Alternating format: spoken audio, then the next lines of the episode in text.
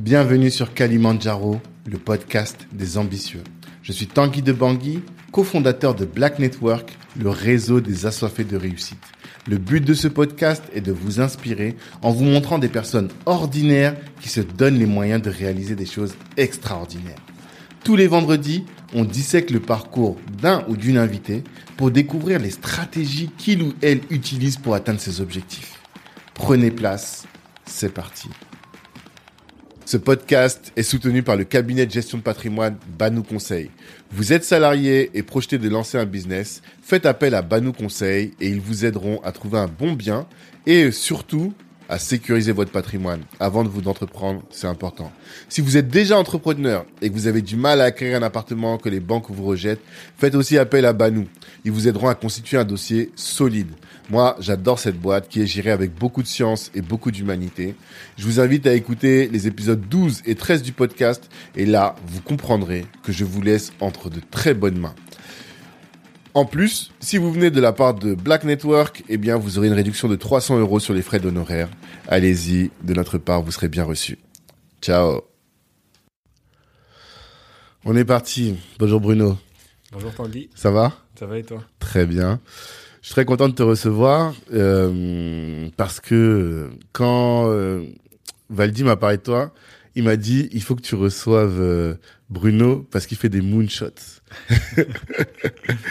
Donc moonshot, j'ai compris tout de suite le mec qui tire sur la lune. Et comme je te le disais tout à l'heure en off, euh, nous Black Network c'est le podcast des ambitieux. Et on a besoin de présenter à notre communauté, à notre audience des Africains, des Afro-descendants qui sont ambitieux. Et j'imagine qu'on va entendre parler de choses, de projets ambitieux entre nous aujourd'hui. Exactement. Donc la première question que j'ai envie de te poser, c'est euh, quelle est ton ambition?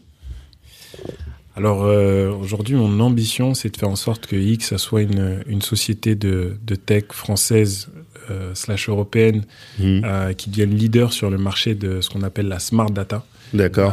C'est-à-dire les données qui permettent d'améliorer les IA de manière beaucoup plus rapide, Ok. donc dans le monde entier. Donc aujourd'hui, l'ambition, c'est vraiment de s'installer comme un acteur mondial Mhm. euh, dans ce dans ce nouveau créneau. Mhm. parce que euh, nous, on a une mission euh, au-delà du produit, c'est de penser, c'est qu'aujourd'hui, on pense qu'on peut faire plus avec moins. Et ça, c'est des choses qu'on voit euh, euh, notamment avec euh, beaucoup d'initiatives autour du développement durable, mais c'est au- aussi quelque chose qui est applicable à la tech. Mhm. On n'a pas besoin de toutes les données, on a besoin des bonnes données. Mhm. Donc euh, nous, notre mission, c'est vraiment ça, c'est d'accompagner toutes les révolutions tech autour de l'IA, les voitures autonomes, les drones autonomes, la reconnaissance faciale, Mhm. avec des, des process beaucoup plus optimisés au Mhm. niveau de la data. Et, et voilà, ça, c'est c'est vraiment l'ambition. Après, Mhm. moi, j'ai des ambitions personnelles aussi. Ouais. Euh, J'aimerais être euh, aujourd'hui euh, un entrepreneur euh, reconnu euh, pour son expertise, mais aussi pour, euh, pour sa mission. Et Mhm. moi, ma mission personnelle, c'est de, de faire rayonner bah, ma culture, c'est-à-dire le fait que je sois un enfant d'immigrés africains en, en Europe et que, et que euh, ça a été une force pour moi, justement, euh, notre culture, nos, nos, nos valeurs pour, euh, pour, pour essayer de réussir. Donc, euh, ça, c'est ma mission personnelle, d'essayer de, de, de, de montrer, en tout cas, à, à tout le monde, en tout cas de l'extérieur, que euh, on est capable de réaliser de, de, belles choses Mhm. et aux gens, entre guillemets, qui me ressemblent, euh, Mhm. de leur dire que c'est possible. Donc, euh, donc voilà. C'est une belle mission qui est totalement alignée avec celle de, de Black Network. Et également, alors là, tu as déjà dépeint finalement le tableau de tout, ce dont on va, de tout ce dont on va parler. Mais avant, quand tu parles d'ambition, d'être cet acteur, est-ce que tu as des KPI Est-ce qu'il y a un moment où tu te dis, voilà, quand j'aurai atteint ce chiffre-là, je serai arrivé sur la- l'ambition de la boîte? Alors, euh, c'est relatif parce que euh, t'as des, euh, des, des, les chiffres en fait, ils valent euh, en fonction des comparaisons. Mhm. En fait, faire 100 millions de CA, c'est bien, mais si les gens dans ton marché, ils en font un milliard, c'est, c'est, c'est pas top en fait. Exactement. Donc, donc aujourd'hui, ce serait un peu, je pense, un peu présomptueux de donner Mhm. des, des, des, des chiffres euh, sur euh, qu'on, qu'on aimerait atteindre parce que on est, on est dans un nouveau marché. Euh, Il y a des choses qui vont beaucoup bouger. Mais en tout cas, euh, l'ambition ultime, ce serait de faire une, une, une introduction en bourse, une IPO. Ah. Euh, Mm. euh, mais si demain, on, on arrive déjà à dépasser la barre des 100 millions de d'annual recurring revenue, ce qu'on appelle l'ARR, bah, ce serait déjà une, une grande réussite. Euh, ça voudrait dire que la boîte, elle est valorisée à au moins plusieurs milliards. On n'a pas besoin de faire un milliard pour valoir un milliard. Donc, donc ouais, le, je pense que si je dois donner des objectifs, ce serait ça. Et si on arrive à faire plus, bah, tant mieux. Si on l'aventure s'arrête avant parce que euh, il y a une il y a une opportunité d'intégrer une une autre équipe euh, hmm. qui va nous permettre de porter la mission jusqu'à là. Parce qu'en fait, pour moi, ce qui est important dans une entreprise, c'est sa mission. Après, sa structure. Est-ce que c'est une joint venture? Est-ce qu'elle s'est fait racheter? Est-ce qu'elle s'est fait intégrer par un grand groupe? Au final, c'est quoi ta mission? Est-ce que ta hmm. mission, c'est de faire de l'argent ou c'est vraiment de faire avancer les choses? Hmm. Et si c'est de faire avancer les choses, il n'y a aucun mal euh, aujourd'hui à, à, demain se faire racheter euh, par une boîte qui va te permettre justement d'atteindre cette mission-là au sein de son groupe, en fait. Donc, donc, euh, donc, euh, donc voilà.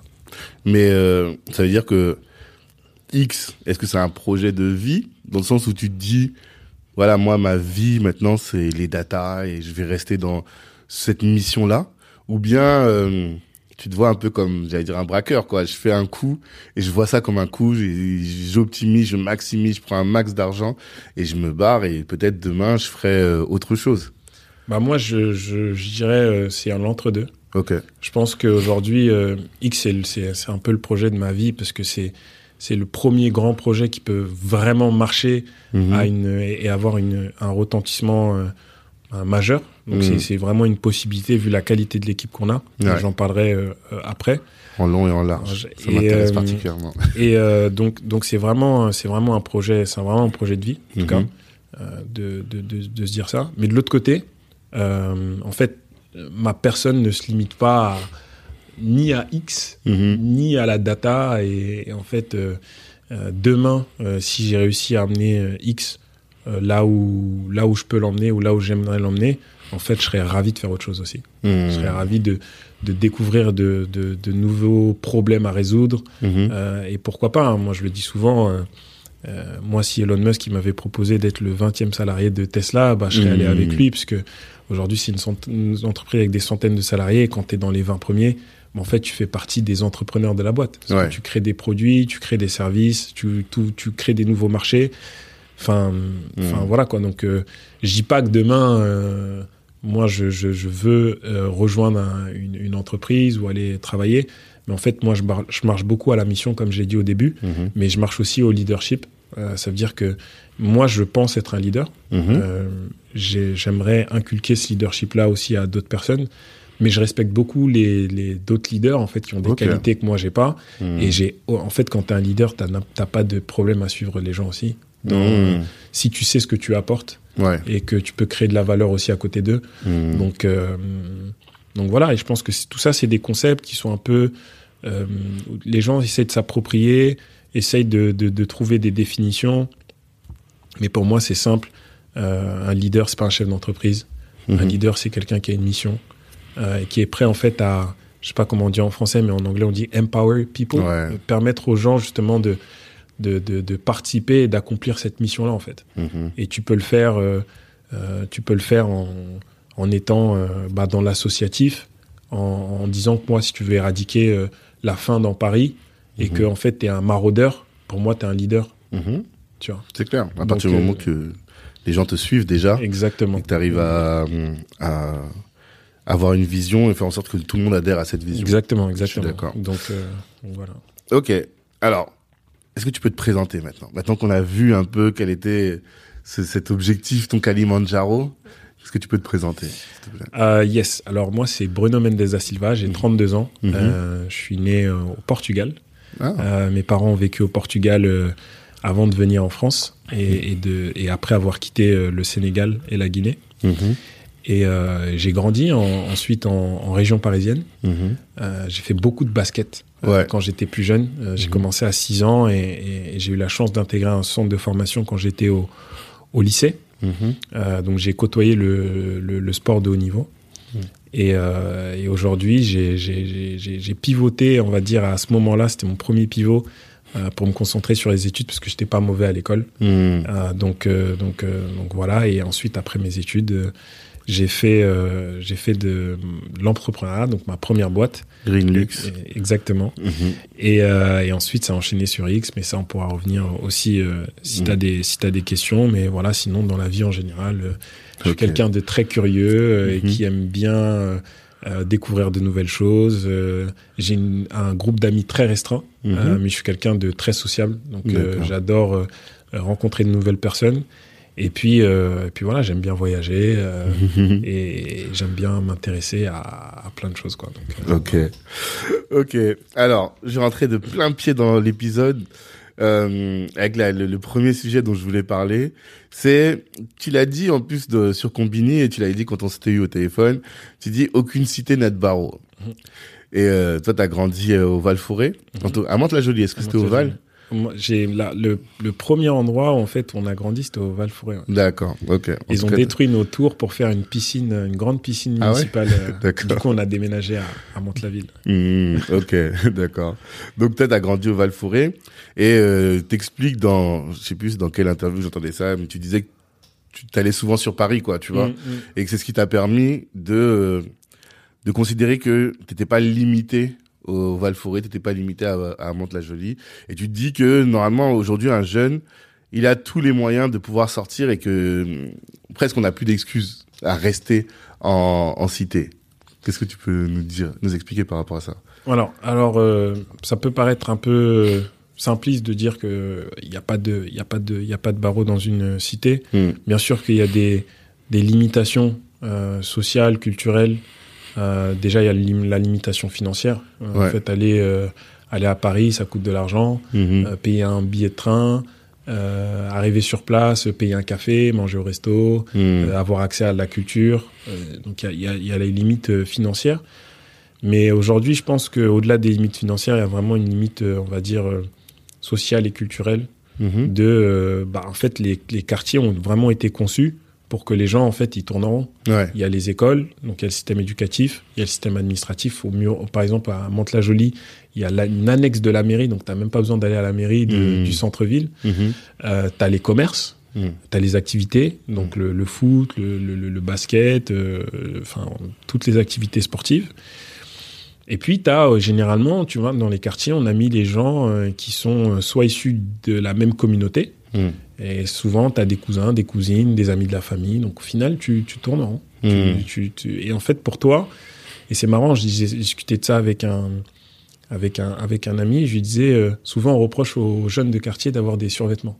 En Mhm. fait, c'est le, le survêtement au quartier, c'est logique parce qu'en fait, euh, généralement, quand tu sors, c'est pour faire du sport.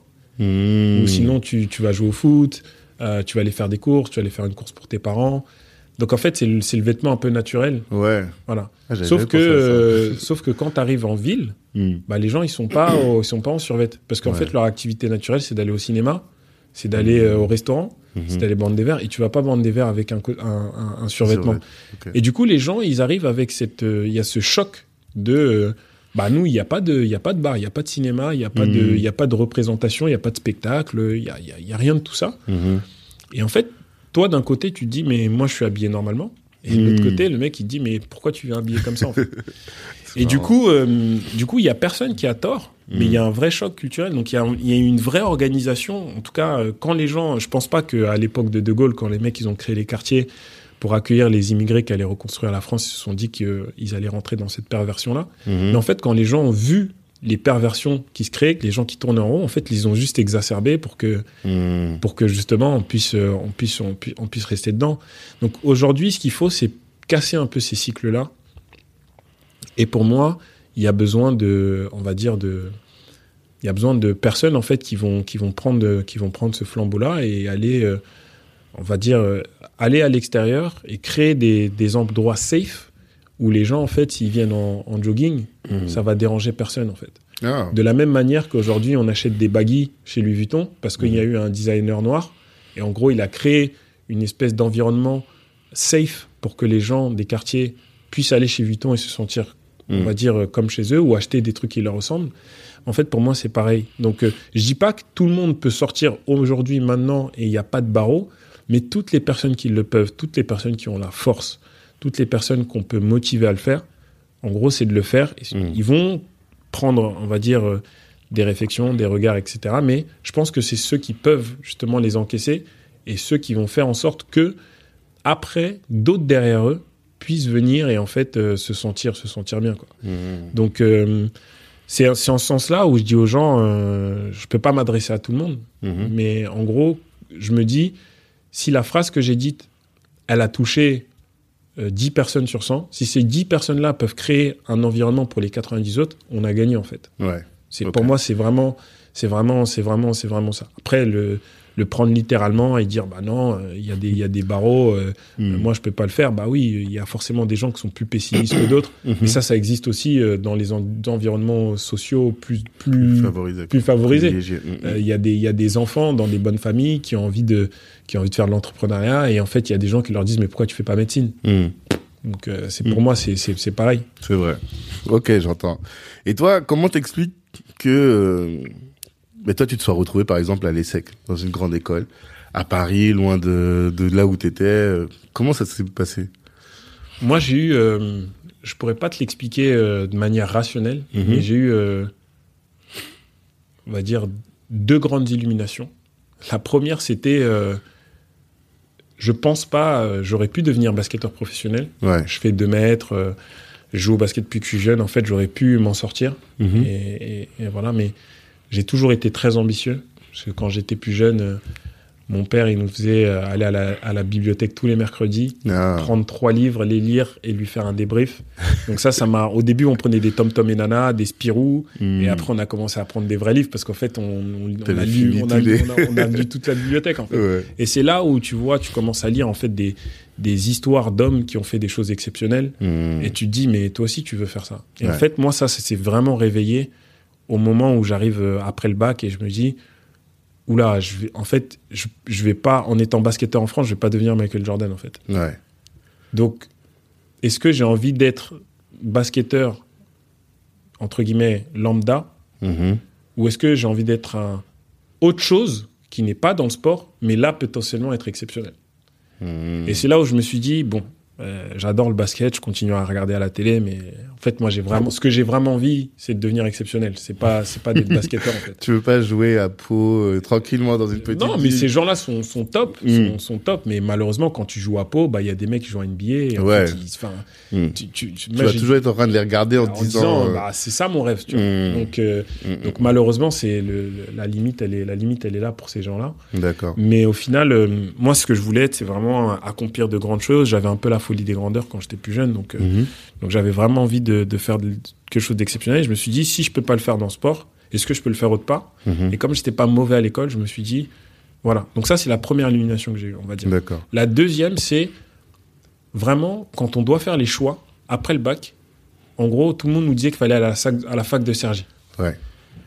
Sergi, c'est top, hein, Mhm. mais clairement, euh, faire LEA, euh, faire, euh, faire tous ces trucs-là, moi, quand je regardais les débouchés derrière, je voyais pas de métier exceptionnel, en fait. Mhm. Je voyais pas des gens, tous les gens que je voyais qui avaient fait des choses exceptionnelles, ils avaient fait des écoles privées. Donc déjà, j'avais rayé l'école de ma, La de- fac de ma- de- publique, de la ok. fac publique de ma tête. Mhm. Même si la fac publique fait du super bon boulot avec le moyen qu'elle a, en fait. Mhm. C'est juste, en fait, la fac publique, ça marche pas parce qu'en fait, ils, ils ont juste pas de moyens. Mhm. Ils peuvent pas recruter les meilleurs profs. Euh, ils peuvent pas fournir le meilleur environnement de travail aux élèves. Mhm. C'est juste, c'est juste, c'est juste ça. Et malheureusement, dans le privé, tu peux parce que tu fais payer les gens très cher. Mhm. Du coup, tu crées un environnement qui fait ça. Donc, c'est hyper défavorable pour l'école publique. Ouais. Et en fait, euh, donc je raye ça et je me dis, bon, je regarde les gens qui réussissent, qui font des choses exceptionnelles et je vois qu'en gros, bah, il y a les écoles d'ingé et les écoles de commerce. Ok. Donc moi, j'ai fait une- un bac L, donc faire ingénieur, même si j'étais pas mauvais en maths, bah, c'était un peu Ouais. lointain, mais faire euh, euh, une école de commerce, bah, en gros, euh, c'était plus proche potentiellement de profil, mon profil. Mm. Donc je me dis, je vais me lancer dans l'école de commerce.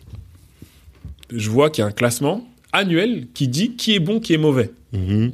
Toujours aligné avec mon côté de vouloir être exceptionnel, bah, Mm. je vise forcément le top parce que je me dis, bah, si je veux être exceptionnel, il faut que je fasse le top. Mhm. Je vais sur Wikipédia, je regarde la liste des anciens élèves d'HEC, de l'ESSEC, de l'ESCP, je me dis, oh là là, ça c'est des gens à qui j'ai envie de ressembler en fait. Et, euh, et du coup, je fais les, les concours de l'ESSEC et ensuite euh, j'ai fait les, les écrits qui se sont bien passés. Mhm. Ensuite, j'ai été pris aux oraux et les oraux, j'ai tout cassé en fait. Ah ouais. Mais et en fait, moi, ce qui me surprend, c'est même le raisonnement, tu vois. À 18 ans, de te dire, ah, bah voilà, je vais aller. Il y avait presque une méthode. Tu l'as trouvé où cette méthode? Bah, Tu vois, ce qui est marrant, c'est que quand tu fais Terminal L, tu lis beaucoup de choses. Ouais. Tu lis des choses philosophiques très abstraites comme, euh, par exemple, les systèmes euh, de politique, la démocratie, la Mhm. gérontocratie, la, Mhm. enfin tous ces trucs-là. Mais tu lis des trucs très factuels. Tu vas lire euh, le discours de la méthode justement de Ouais. Descartes. Et c'est Tu vas lire euh, des gens comme Jean-Pierre Changeux, comme Kant, comme Mhm. donc tous des tous des gens en fait qui vont mettre des concepts très intellectuels et très factuels sur les choses. Si tu lis Mhm. par exemple les pensées de Pascal, bah Pascal c'est un mec qui avait le mal de vivre et qui lui voyait était dans des turpitudes et un tumulte d'émotions qui faisait que le mec il pouvait même pas penser right. Mhm. Mais si tu lis Descartes, si tu lis d'autres philosophes, tu te rends que c'était des scientifiques en fait. Mhm. Et tu vois en fait qu'ils ont un cheminement de pensée qui est très très clair en fait. D'accord. Donc euh, donc moi j'étais un peu la philosophie c'est quelque chose qui m'a beaucoup plu et c'est ça que je comprends pas. Les gens ne comprennent pas. Bon, après c'est peut-être mon prof, mais les gens ne comprennent pas à quel point la philosophie te permet d'avoir une pensée structurée.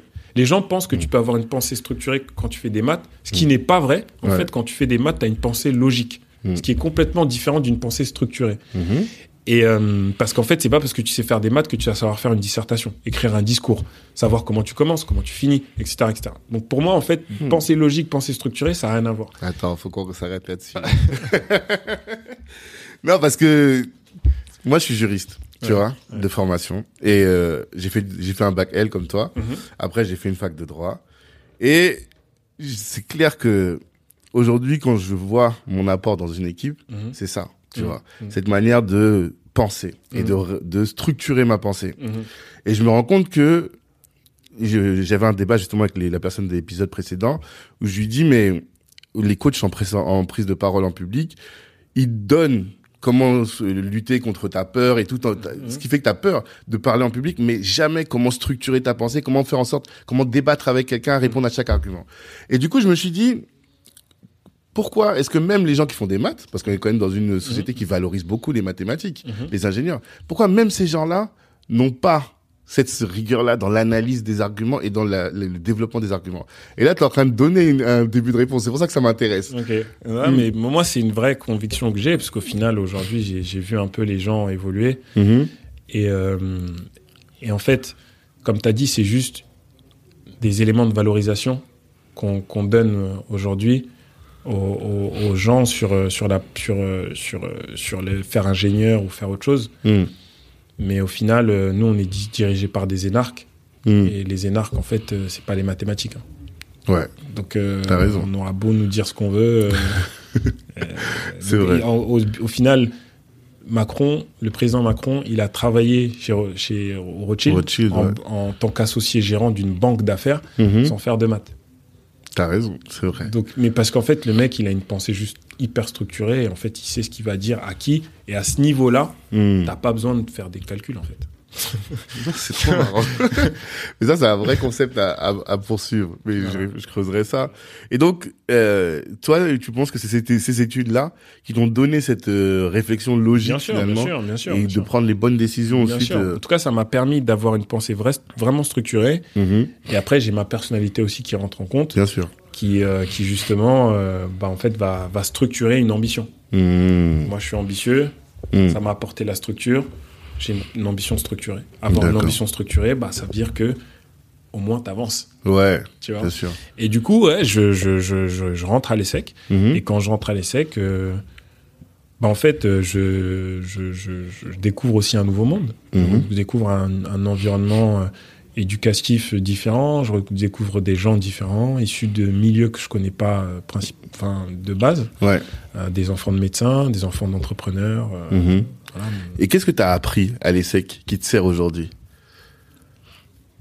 J'ai appris à... J'ai rien appris de factuel, Mhm, parce que parce qu'en vrai euh, parce qu'en vrai c'est très c'est très théorique que c'est très théorique euh. mais en gros il y a des méthodes après par exemple les études de cas c'est des choses qu'on fait beaucoup en école de commerce mhm. c'est bien parce qu'en fait c'est des vrais des mises en situation où en fait tu as une problématique tu dois trouver une solution D'accord. avec de manière quand même assez structurée Mhm, Mais sinon, euh, sinon, euh, non, moi j'ai parfait mon l'éducation que j'avais en cours avec la bibliothèque de l'ESSEC où j'étais beaucoup, j'ai essayé de lire, etc. Ouais. Mais après, ce que ça m'a vraiment permis, c'est de, enfin, c'est comprendre les dynamiques sociales avec. Voilà, moi pour moi être à l'ESSEC, c'est une, pour moi c'est un, Une étude anthropologique. c'est exceptionnel. Parce qu'en fait, tu vois, les gens qui vont à l'ESSEC, généralement, ils vont à l'ESSEC avec des gens avec qui ils ont grandi. ouais. Ou avec des gens dont les milieux sociaux sont pas trop différents. Donc en Mm. fait, tu peux pas te challenger quand en fait tu es avec des gens qui te connaissent euh, parce qu'ils savent d'où tu viens. Hmm. En fait, quand tu viens de Versailles, de Saint-Germain-en-Laye, bah tu, vous, êtes, vous avez un peu les mêmes goûts, vous avez un peu les mêmes trucs. Quand tu viens de Mantes-la-Jolie, des Mureaux, c'est un peu pareil. Hmm, hmm, hmm. Et du coup, tu arrives à un endroit où tu es vraiment dans le. T'es vraiment dans la. Pas dans la complaisance, mais dans. Tu te challenges. Ouais, ouais, tu te challenges pas. Ouais. Tu vois la différence, par exemple, je trouve que Polytechnique, c'est une très très très bonne formation parce que tu une, au- au-delà d'avoir une formation euh, d'ingénieur, tu as une formation militaire. Ok. Donc en fait, tu es face à des militaires qui en ont rien à foutre que tu viennes de Saint-Germain ou du Hmm. Singapour en fait. Ok. Donc tu es obligé de te challenger. C'est pour ça que les gens qui font Polytechnique sont très très bons. D'accord. Pour moi, c'est ça, c'est un, intéressant. c'est une- c'est un Mm. avis personnel.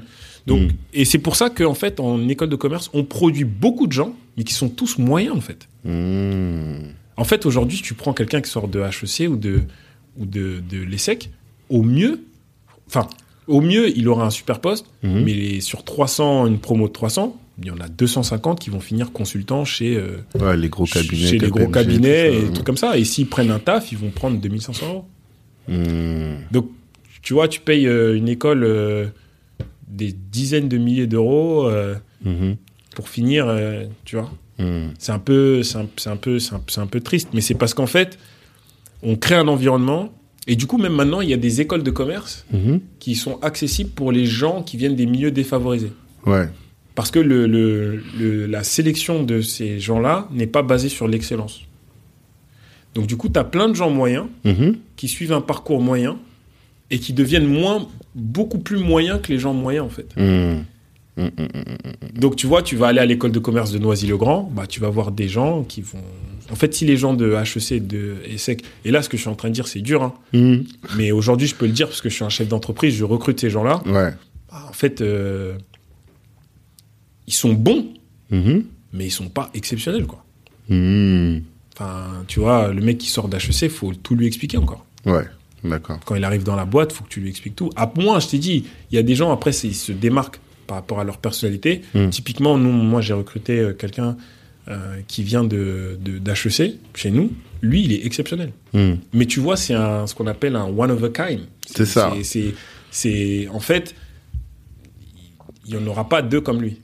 Mais la plupart des gens, la plupart des gens, et, et moi justement, je trouve que si on prenait les meilleurs étudiants des quartiers, on va dire moins favorisés, Hmm. et qu'on les, on les, on les mettait en grosse proportion dans les écoles de commerce, les gens seraient challengés beaucoup plus et du coup essaieraient d'être meilleurs. Parce que si tu as un mec qui a grandi avec des parents ouvriers Mm. et qui, en fait, tous ces gens-là, sur, sur les 300, ils sont 50 et il y en a 45 et ils ont la 45 première place de promo, bah, les mecs qui viennent de bonnes familles ils vont se dire Oh là, Qu'est-ce qui s'est passé nous, là, il faut qu'on arrête de boire des bières l'après-midi, là, parce qu'il y a des mecs, là, ils viennent de, de là-bas, en fait, ils sont en train de...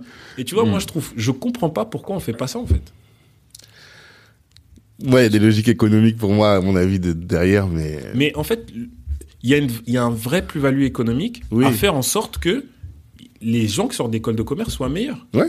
Parce que ça va faire des... Sur, sur le long terme, mais ce que je veux Mm. dire, ça va créer plus de valeur hmm, hmm, Et du coup, ça va créer plus de richesse. Aujourd'hui, pourquoi aux États-Unis le système il est aussi, il est beaucoup plus brillant? Pourquoi on, on préfère aller à Harvard, à, à, à MIT, à Stanford, à Carnegie Mellon, Mhm. à, à Wharton Hmm. Parce qu'en fait, le, le système de la scholarship, de la bourse aux États-Unis, c'est logique pour tout le monde. Hmm. Toutes les universités, peu importe leur, euh, leur rang, ils ont tous une part de Mhm. scholarship de bourse en fait pour des étudiants qui vont venir de l'extérieur Mhm. Et qui n'ont pas forcément les moyens de payer. Donc c'est ces gens-là qui généralement qui challenge Hmm. le, le- le système global et tous les gens qui sont là en fait. Et c'est ça qui fait que bah t'as des gens qui viennent d'Inde Mhm. et qui ont des scholarships à Harvard et qui finissent, euh, voilà. Et c'est pour ça qu'aujourd'hui, le CEO de, de Microsoft, c'est un Indien, le CEO Ouais. de Google, c'est un Indien. Ouais, et ouais. au final, tu vois, tu regardes les CEO des grandes boîtes américaines, la plupart, c'est pas des Américains. C'est ça. Et, mais pourtant, ils ont fait leurs études dans des écoles américaines. Et tu penses que même c'est ça qui va pouvoir relever le niveau de l'école en elle-même? Le fait qu'il y ait des gens, par exemple quelqu'un comme euh, toi, qui euh, a plus la dalle au final. Exactement. Plus la dalle, qui est smart, mais qui a plus la dalle que les autres. Si on te met dans ce type de grande école, bah forcément tu vas upgrade le truc. Bah, c'est c'est un, un feeling euh, très humain Mhm, de d'avoir ce sentiment de supériorité parce Mm. que tu viens d'un certain environnement. Donc, quand tu vas voir que ce sentiment de, de supériorité, il est challengé mhm. par quelqu'un en fait qui fait pas de bruit, qui vient, mais en fait c'est clair, net et précis. Quand, fait, quand on fait le classement des promos, le gars il est toujours devant toi. Mhm. À un moment donné, bah soit t'as- tu réveilles ton, ton- t'as quand même fait un concours pour arriver là, donc Ouais, t'es ouais, pas ouais. non plus un mec qui aime pas la compétition, tu vois. T'as fait une, une prépa, enfin ça veut dire que si t'es là, t'aimes bien aussi ça, tu vois. Mhm. Et qu'au final, tu dis, bon, euh, on va pas laisser tous les mecs qui viennent pas de notre environnement nous dire qu'on est nul, en fait. Mhm. Ouais, c'est vrai. Tu vois? Moi, c'est ce que je pense. Après, c'est au final, je dis tout ça, mais ce que je veux dire, c'est si on regarde les systèmes aujourd'hui des écoles qui prédominent, Mhm. c'est le système américain. Et dans le système américain, il y a une part de scholarship pour les athlètes, pour les gens qui viennent, qui n'ont pas forcément les moyens, pour beaucoup de temps. Et c'est ça qui relève le niveau de l'école, en fait. D'accord. En fait, quand tu as un mec dans ton école qui vient jouer pour aller en NBA, Mhm. tu as envie d'être bon aussi, en fait. Mhm. Non, c'est vrai. On te dit qu'il y a un mec qui va venir, et quand il va sortir de l'école, il va prendre 50 millions. Mhm. Et tu dis, mais il faut qu'on bosse aussi. Parce que tu as pour, envie euh, de continuer à connecter avec ce gars-là. C'est ça. Si ça. tu finis euh, euh, croupier dans un casino, le mec, il va pas, il va pas te calculer. Ben oui. Ah, c'est vrai. Donc, donc pour moi, même, même si tu penses hyper loin et que tu prends l'exemple d'un athlète qui a une bourse, en Mhm. fait, quand il vient, il relève le niveau de l'élite. Parce qu'en fait, quand on sait que tu as, attiré un top prospect qui va forcément aller en NBA, Mhm. tu dis que tu es dans une bonne école, en fait. Non, et, c'est que, sûr. et que, voilà. Et maintenant, imagine-toi, l'athlète, il est bon à l'école. En plus. Il a un GPA de malade. Mhm. C'est GPA. c'est le, le système de notation aux États-Unis euh, jusqu'à d'accord. 4. Mhm. Donc, euh, tu peux avoir 4 sur 4, mais c'est très rare, mais tu peux avoir 3,9. euh, c'est- Mhm. C'est top. quoi. Moi, je connaissais pas. Non, mais c'est c'est assez intéressant. Je connaissais pas. J'avais pas poussé la réflexion jusque là, et notamment sur la question du scholarship et euh, des bourses. Je m'étais pas posé cette question. C'est Non, intéressant. parce comme qu'on présente le, le- la scholarship comme quelque chose qui fait un peu, qui fait un peu pitié pour les gens qui n'ont pas trop les moyens, etc. Mhm. Alors qu'en fait, la scholarship, c'est c'est de l'excellence. Oui, c'est une bourse de mérite. C'est c'est du mérite, en c'est fait. ça. Tu vois C'est vrai. Et en fait, aujourd'hui, quand on fait, moi, ce qui m'en fout, c'est que quand on permet à des gens d'aller à Polytechnique, Mhm. on en prend 10 et on fait une cérémonie, quoi. Mhm. Au, au- au- au conseil régional d'Île-de-France, on dit voilà, on va donner. Mais arrêtez, les gars. en fait, euh, déjà, sur, d'en donner pas 10, donnez-en 50 Mhm. et faites en sorte que en fait, ça soit normal. Que les gens veulent avoir des bourses. Faites pas comme si c'était un Graal. Mhm. Parce que du coup, il y a des gens, ils vont juste se dé- désespérer. Et c'est moi ça le truc qui me, qui me gêne, c'est que aujourd'hui, il y a des choses qu'on donne à des gens défavorisés, on leur fait comprendre que c'est une faveur. Mhm. Mais non, c'est la société devrait fonctionner comme ça en fait. On Mhm. devrait donner des scholarships à, tout- à toutes les personnes qui le méritent. Tu vois? Mais pourquoi ils font ça alors à ton avis? Parce qu'on est un pays qui a 2000 ans et qu'il y a son histoire de construction, de l'école, de Napoléon, du lycée, de trucs, Mhm. et que voilà, il y a des choses qu'on veut pas changer parce que c'est c'est c'est une, c'est une legacy qu'on a. Mhm. qu'on- Aux États-Unis, c'est plus simple parce que euh, ils ont, euh, c'est un nouveau, c'est un pays jeune, Mhm. donc ils ont pas toute l'histoire de l'éducation, le poids, Mhm. etc. Mhm. Donc, euh, donc c'est pour ça que moi je dis pas non plus, je me lève pas tous les matins en étant militant, en me disant on va changer les choses. Mais je me dis, faut pousser la réflexion des gens en fait. Mais donc plus largement, de ne pas coller des étiquettes, de pas créer des stigmates finalement sur toutes ces personnes qui sont qui viennent de ces milieux-là, parce qu'en réalité, ils ne sont pas assez, ils n'accèdent pas à cette bourse parce qu'ils sont de milieux moins privilégiés. Ils accèdent à cette bourse parce qu'ils sont excellents. Exactement. Exactement. Donc euh, moi, pour moi, c'est un. Et aux États-Unis, tu as des gens qui viennent de bonnes familles qui, qui demandent des scholarships. C'est ça la question que j'allais te poser. Bien sûr. C'est- aussi un. C'est hon- c'est honorifique, c'est de te dire l'université va investir sur toi. C'est ça. D'accord. Et tu vois, ça, quand tu dis que tu as une scholarship aux États-Unis, c'est une fierté. Ouais. Parce qu'en fait, on dit, l'université pense que tu es exceptionnel. Oui, mais du coup, Tu vois? Et c'est pas toi qui dis, est-ce que j'ai le droit d'être exceptionnel tu vois? Mm. Genre, Tu viens, tu dis, euh, tu vois? Non, je vois. Mais du coup, alors, si on pousse la réflexion, ça veut dire que si quelqu'un qui est qui a grandi dans le 16e, par exemple, et qui euh, a toutes les stimulations qui font, font en sorte que il va être plus performant à l'école Mhm. parce que il a sa chambre, enfin tous les trucs qu'on connaît, tu vois, et que lui il a droit aussi à la bourse, Mhm. alors que et donc lui il est favorisé finalement pour accéder, pour être performant. C'est pour ça qu'il faut pas mettre de limite de bourse. Faut pas mettre de limite, faut pas dire il y a que 10 bourses, faut Ouais. juste dire on en a des dire- bourses. c'est il faut dire si on fait des bourses en fonction des dossiers. Oui, mais Si- S'il y a sur 300, il y en a 150 boursiers, il faut faire 150 bourses. ouais, mais il y aura 150 boursiers, mais du coup les privilégiés, ils vont être encore surreprésentés parmi les boursiers aussi. Non, parce que le processus de choisir un boursier, il est différent. C'est-à-dire Bah, en fait, il y a aussi la personnalité du candidat. Tu passes un entretien, tu écris Ok. une lettre de motivation. Et en fait, là, tu peux pas dire dans ta lettre de motivation, mon père, il est entrepreneur. C'est pas Mhm. une motivation, ça. Hmm. Limite, c'est même plus dur parce que tu dois expliquer pourquoi un mec favorisé comme toi, il aurait besoin, en fait, il a quoi d'exceptionnel? Parce qu'en fait, t'as tout, en fait. ouais, ouais. Là, t'ajoutes quelque chose. T'ajoutes- C'est parce que le- c'est tout à l'heure, si c'était juste la méritocratie, mais qui se fonde sur euh, la, la compétence et qu'il y a des critères objectifs et sociaux qui font que tu es plus compétent, en tout cas que tu as des meilleures notes, Mhm. ben ça fait que finalement on reproduit encore la- la- le, même. euh, Ouais, non, tu, ça, c'est, ça, c'est un bon point. Mm. Mais je pense que il y a une, tu peux que vraiment créer un vrai système virtuel. Mais on pourrait en parler des heures. euh, ouais. des Non heures mais de toute manière, c'est intéressant. Et je note que tu dis que les polytechniciens sont plus, tu trouves qu'ils sont plus smart que les, les gens des grandes écoles, mieux formés ou bien? Ils sont mieux formés, ouais. des autres grandes écoles en tout cas. Ouais, bah, un, enfin, un polytechnicien est très très bien formé. Hmm, Très très très bien formé. D'accord. Tu dis aussi dans une autre interview, Polytechnique, c'est une, c'est une école publique. hein, c'est une école publique, Ouais.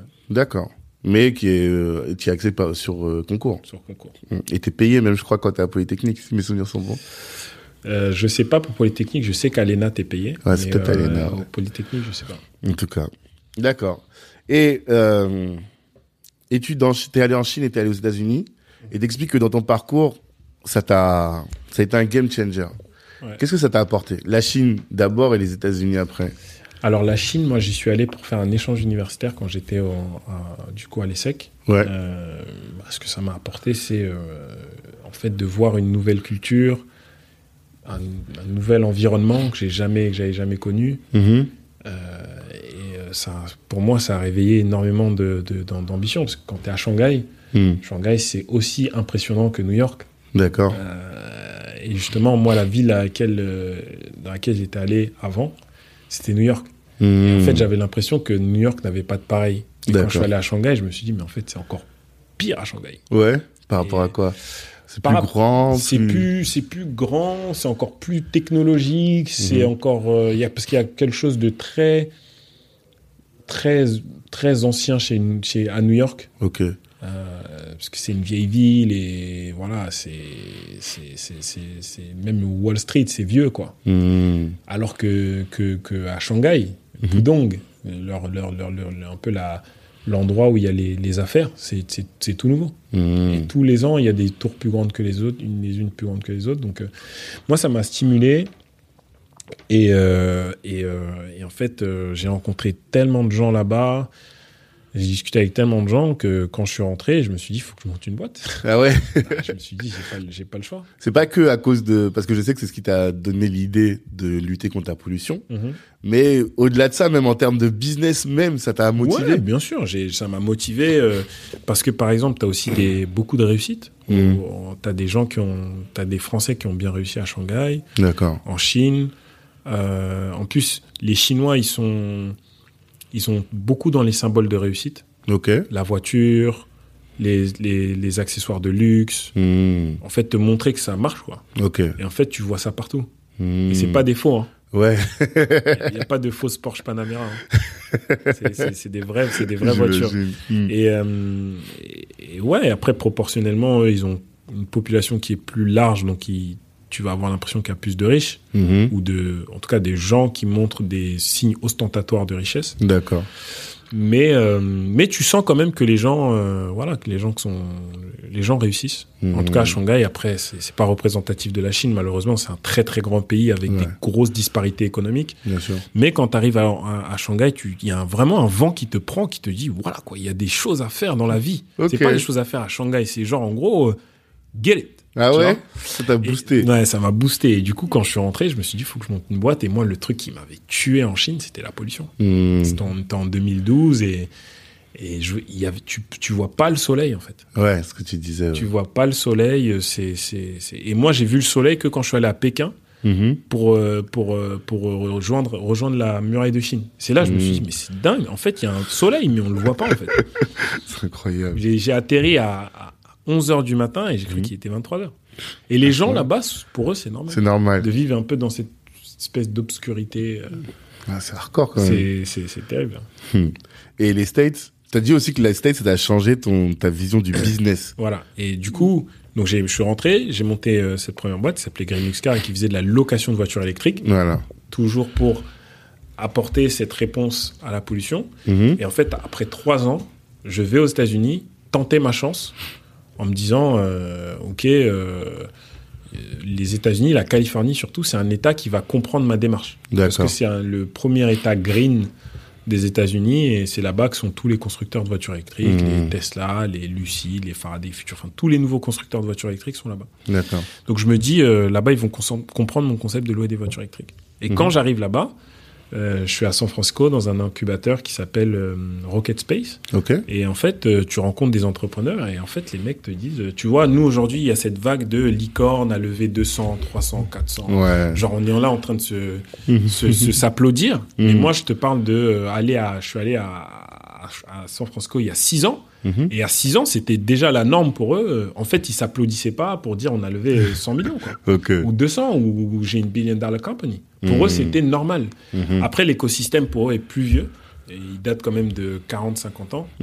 Mais c'est justement ce choc de voir qu'en fait, en France, au niveau de la, du venture capital, on était en France, enfin, en 2016, on, le, plus gros tour de, je crois, c'était Blablacar à l'époque. Et c'était, euh, c'était, euh, on avait tout donné, quoi. Ouais, je vois. Alors qu'aux US, les mecs, ils étaient sur ces taux, sur ces, sur ces, sur ces, sur ces, sur ces ordres de grandeur là, mais pour eux, c'était, c'était rien C'était du la base. En fait, ça t'a permis de rééquilibrer tes standards. Ça a changé tes standards. Ça a changé mes standards. Et du Mhm. coup, moi, quand je pitch mon truc, je dis voilà, euh, la mobilité va, va se transformer. Aujourd'hui, Mhm. on a tous, on est tous d'accord sur les externalités négatives de la pollution. Il y a Mhm. des morts. Euh, c'est pas euh, agréable en ville euh, avec le, le- les, les, les pots d'échappement, etc. Mhm. Et pour l'expérience, c'est pas top en fait. Ouais. Donc, donc voilà, je pense vraiment qu'il va y avoir une nouvelle vague aujourd'hui de, de voitures électriques qui vont prendre le, prendre le marché. Et en Mhm. fait, personne m'a dit non, mais il y a quelques personnes qui m'ont dit, tu sais Bruno, nous à la Silicon Valley, on est des innovateurs. Ouais. Et pour nous, en fait, la voiture électrique, c'est une évolution. C'est pas une innovation en fait. C'est en fait, on va passer d'un moteur thermique à un moteur, électrique. Mhm. Mais en vrai, est-ce que ça va changer l'expérience de la voiture? Non. Ah, genre, il faut qu'en que fait, tu tu ramènes une toujours- voiture qui vole, quoi. Là, tu vas dire, t'as fait un truc de ouf. Et non, puisqu'en fait, aujourd'hui, quand tu penses à une voiture, Mhm. une voiture, c'est un, c'est un conducteur Mhm. où tout est centré sur lui. C'est lui qui donne le mood. Si Mhm. le conducteur il fait la gueule, généralement, c'est dur d'avoir un beau trajet. Ouais. C'est lui qui contrôle tout.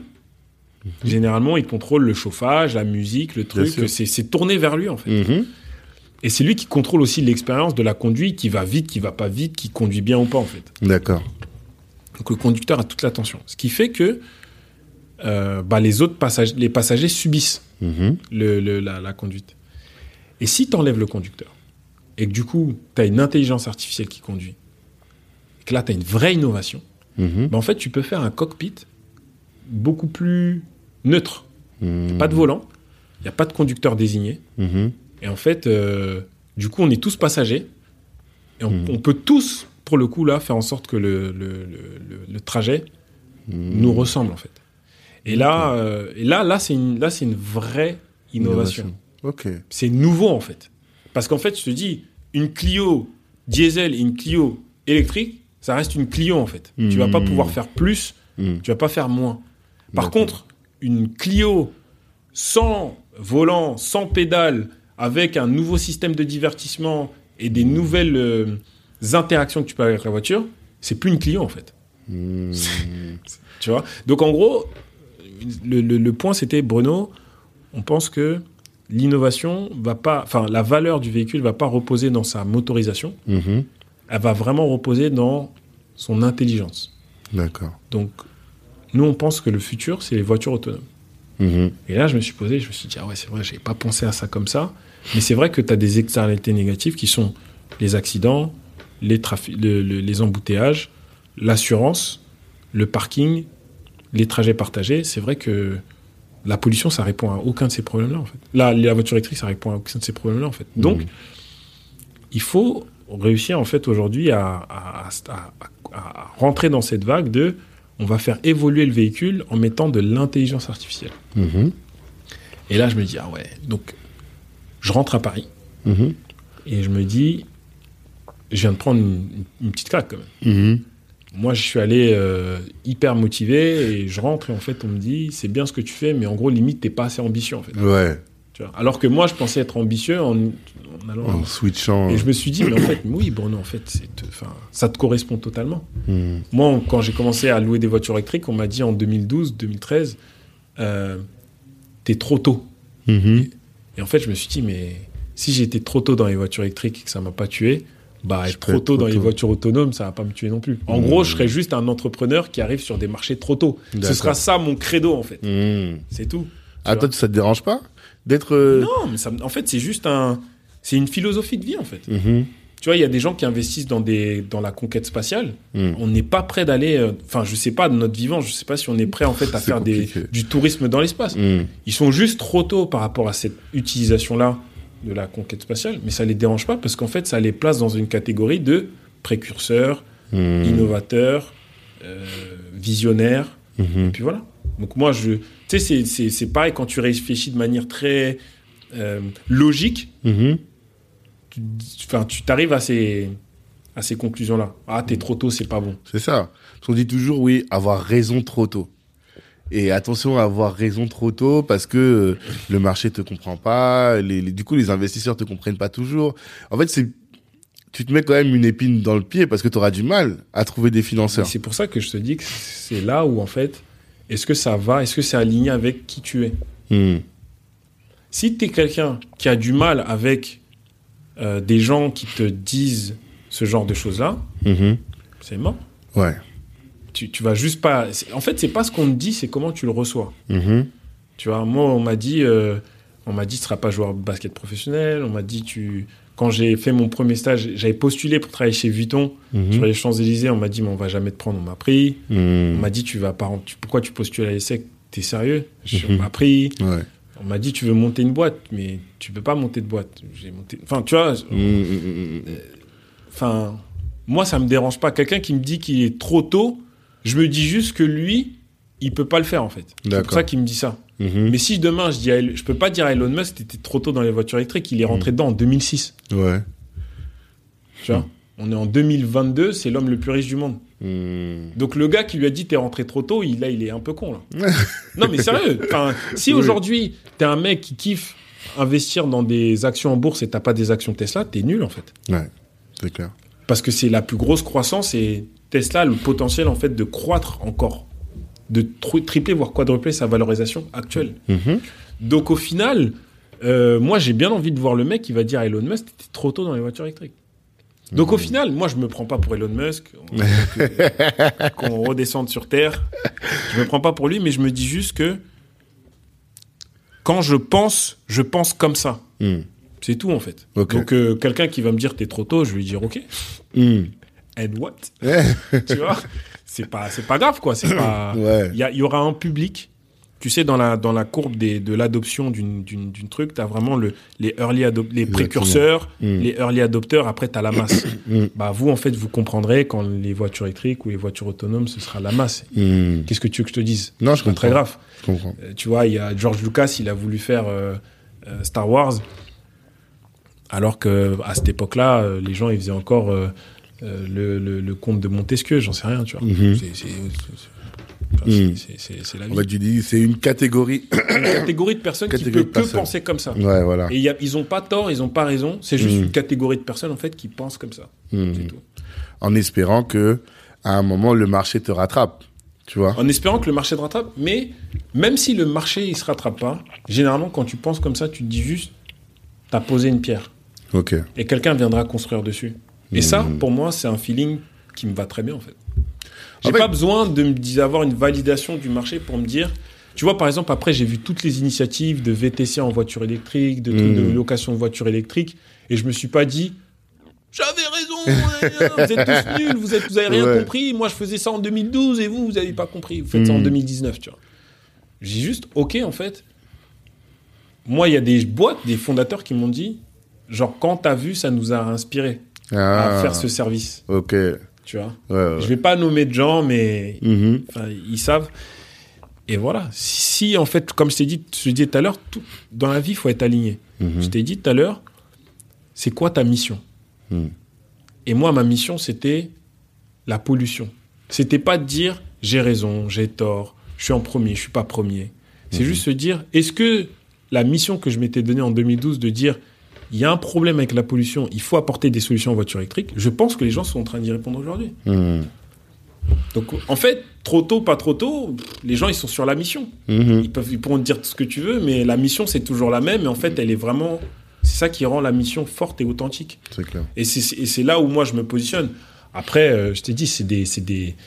C'est des. euh, c'est des considérations, euh, je t'ai dit, de, de, de certaines personnes. Et moi, Mhm. je, je, je, je me mets pas. Je. T'avances. Ouais. Mais ça t'empêche pas de... Parce que le, le risque, quand on fait ça, c'est qu'après, bah, tu trouves pas de financeurs, tu trouves pas... Tu vois Mm. Ou tu trouves pas de, de, de, de clients même. Parce que les gens, ils disent, ouais, bon, c'est bien, mais peut-être dans 20 ans, on va le faire. Ouais, mais Ça peut être aujourd'hui, aujourd'hui, tu vois, par exemple, moi, en 2013, quand on est parti acheter notre première Tesla avec un luxe, Mhm. Enfin, on est parti pour avoir une première Tesla. Au- dans le parking, je me rappellerai toute ma vie, c'était à Gennevilliers à l'époque où ils étaient là-bas. Mhm. Dans le parking, je vois une Tesla toute noire, jante noire et tout. mais, euh, Mhm. Et je dis au gars, waouh, elle est belle cette Tesla. Elle me dit, ah, vous savez pas, elle est à qui celle-là Mhm. Et j'ai dit, elle est à qui Il me dit, elle est à Xavier Niel. Ok. Donc on est en 2013. Mhm. Les premiers mecs qui achètent des Tesla, c'est qui? C'est juste des mecs qui comprennent le futur. en fait. Ouais, qui sont déjà dans le futur. Mhm. Donc en fait, ton rôle, ton, ton, quand tu quand es dans ces trucs-là, c'est pas comment tu dis que tu peux vendre une Tesla à Monsieur Tout le Monde. Tu dis Mhm. comment je peux vendre une Tesla à Xavier Niel Parce que lui, il va me comprendre. Ok. Et après, quand ces early adopters là ils comprennent, bah là tu sors la modèle 3 et tu vends une Tesla à tout le monde. Quand tout le monde a quand tout le monde est prêt à comprendre. Ok, mais tu peux faire un business avec des gens qui sont pas comme euh, qui sont pas dans ton secteur d'activité, mais qui seront prêts à acheter parce que ils, ils comprennent ça en fait. Ok. Tu vois?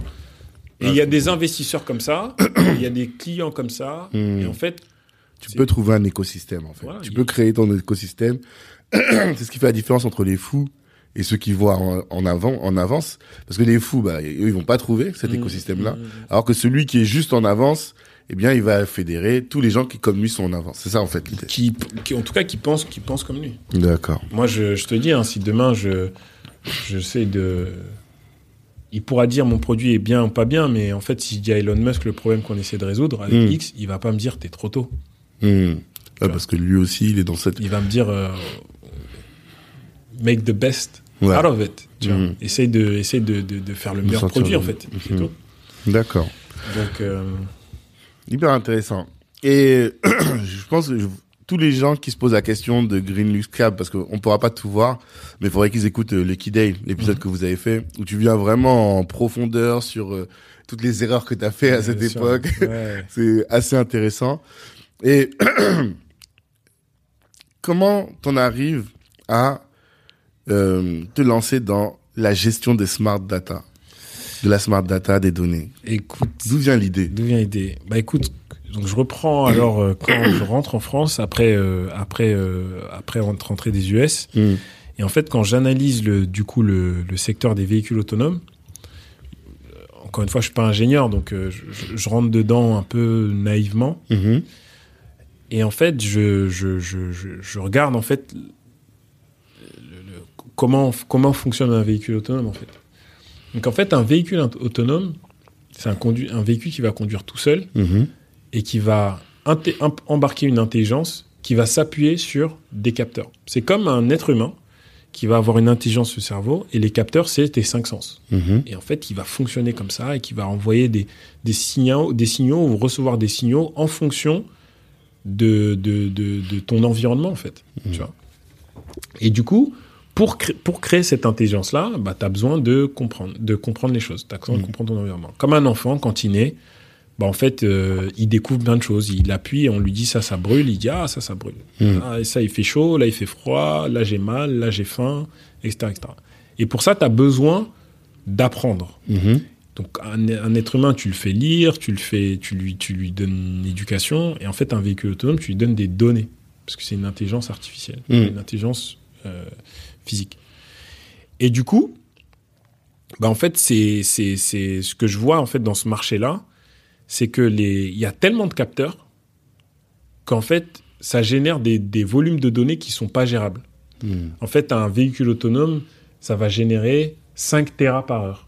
D'accord. 5 terras, c'est l'équivalent de 5000 gigas par heure. Mhm. 5000 gigas, c'est euh, l'équivalent d'une de milliers de films sur euh, de milliers de films que tu vas télécharger sur Netflix. Ouais, pour un seul véhicule. pour un seul véhicule et pour une heure. Ouais, c'est Un énorme. véhicule, si ça roule, euh, si le véhicule il roule 7-6 heures pour collecter des données et qu'il fait ça toute l'année, Mhm. en fait, tu vas être sur des, des pétaflops, des, des, des, des ordres de grandeur que, enfin, tu peux même pas, tu peux même pas tu imaginer. peux pas imaginer. Mm. Et du coup, ce qui se passe, c'est que comme il y a beaucoup de données, on n'a pas le temps de tout traiter. Mhm. Donc les gens, ce qu'ils font, c'est qu'ils essayent de, de traiter les données les plus importantes. Mais comment tu sais qu'une donnée est importante quand tu as un gros bloc de données? Mm. Ça veut dire que là, j'ai trois heures de, de- trois heures de- d'enregistrement. et en fait, je sais qu'il s'est passé des choses dans ces trois heures-là, mais je sais pas quand. Mm. Parce que j'ai juste tout enregistré. Mhm. Et ça, c'est ce qui s'appelle aujourd'hui avoir des, des- des données brutes. Et en fait, à l'intérieur, tu n'as pas de métadata. Donc Mhm. la métadata, c'est la carte d'identité de la donnée. Donc en gros, là, le, le bloc va juste te dire, j'ai enregistré 5 heures de tel capteur euh, dans tel environnement. Mhm. Mais en fait, les métadatas que tu veux, donc les, les- les événements que tu veux à l'intérieur, c'est à 1 minute 5, il s'est passé un accident. À 3 minutes truc, il y a un piéton qui n'a pas traversé Mhm. où il y a un feu qui n'a pas fonctionné. Et ça, en fait, tu es obligé de faire une limite, je caricature un peu, mais une avance rapide à essayer de regarder si tu vas trouver le truc. Mhm. Mais ça prend du. En fait, t'imagines, tu as 5 heures à regarder. Mhm. En fait, ça te prend 10 heures de les étudier. Bien sûr. Donc, tu fais, tu vas juste ralentir ton cycle et tu vas jamais arriver à, à la donnée qu'il te faut. Mhm. Ce qui fait qu'on a investi près de. Enfin, plusieurs milliards dans le véhicule autonome depuis 15 ans et qu'il n'y a pas de résultat. Et moi, quand je regarde tout ça, je me dis, oula, en fait, si ça continue comme ça, on n'aura jamais vraiment de véhicule autonome. Parce qu'en fait, on est vraiment sur une approche très scientifique du véhicule autonome, pas du tout industrielle. Mhm. Mhm. Il n'y a pas d'automati- d'automa- d'automatisation de la, de la, du, du- du- du- des canaux de données, en fait. C'est vraiment, on enregistre, comme à l'ancienne, on récupère les disques durs, on les stocke, on regarde. Si on trouve un truc, on le flag.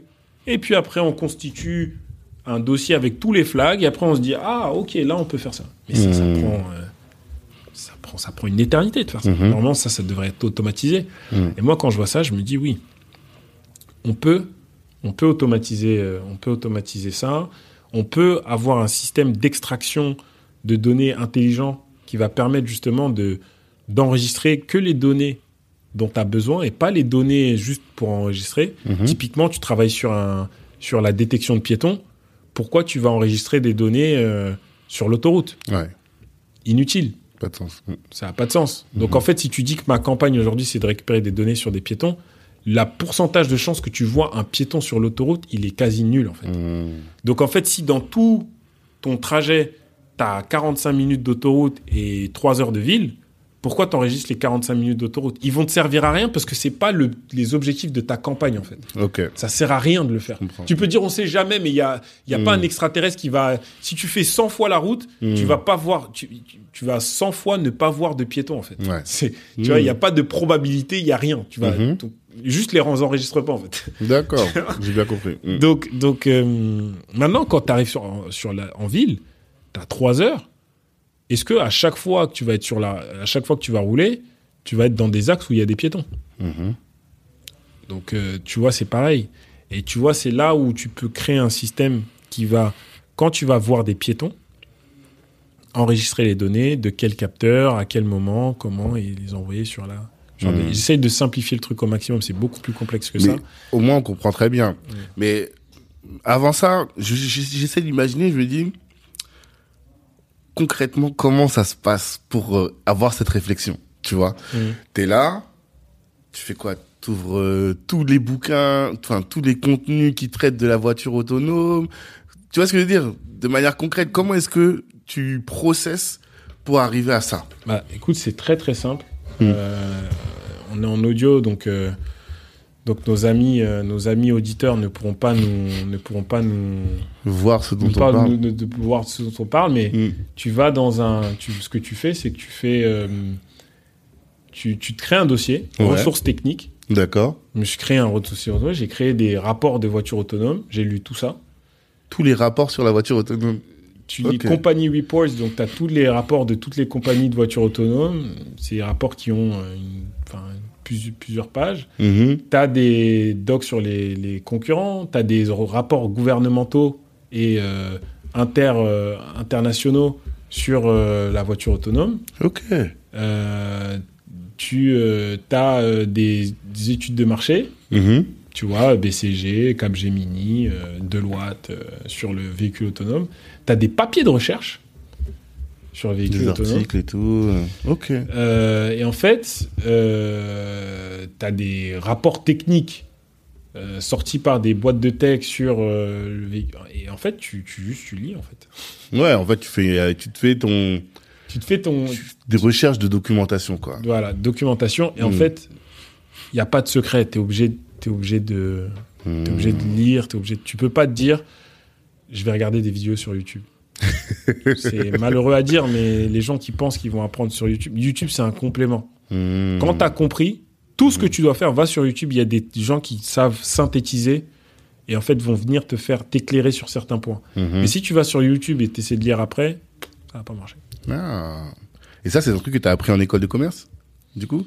Ou bien que tu savais avant? Parce que finalement, c'est euh, une note de synthèse. Moi, je me souviens quand j'étais préparé ton cours d'avocat, bah, on donne tous les documents sur tel sujet, bah, sur le- les, les véhicules autonomes, Mhm. on faisait ça.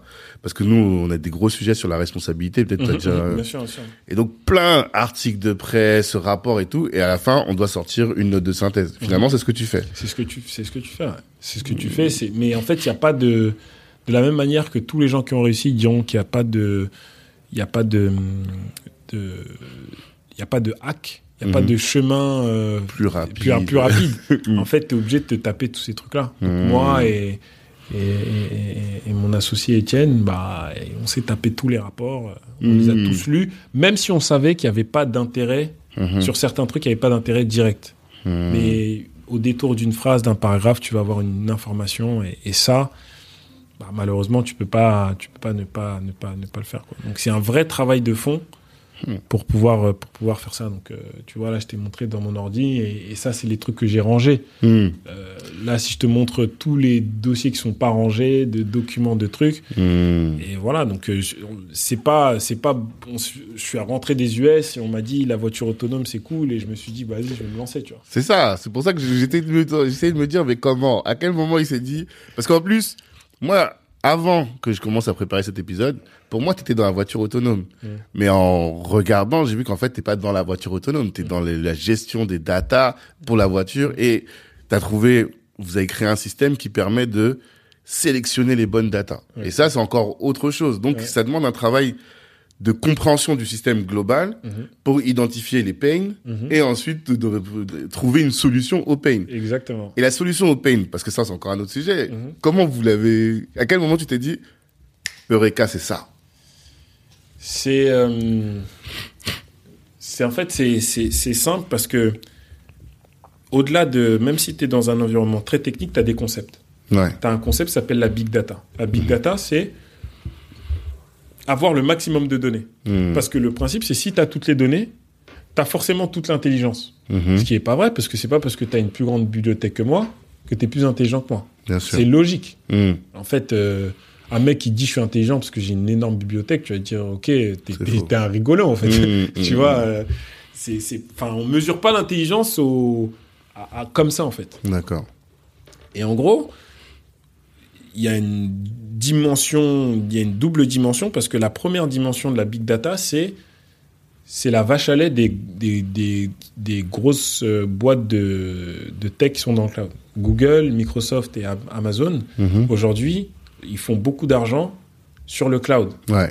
en stockage. Mm. Donc en fait, ils sont incentivés à ce que tu stockes toujours plus de données. Donc ils vont te dire, tu vas aller sur leur site, ils vont te dire Big data is amazing. Donc toi tu vas et toi tu vas dire bah oui.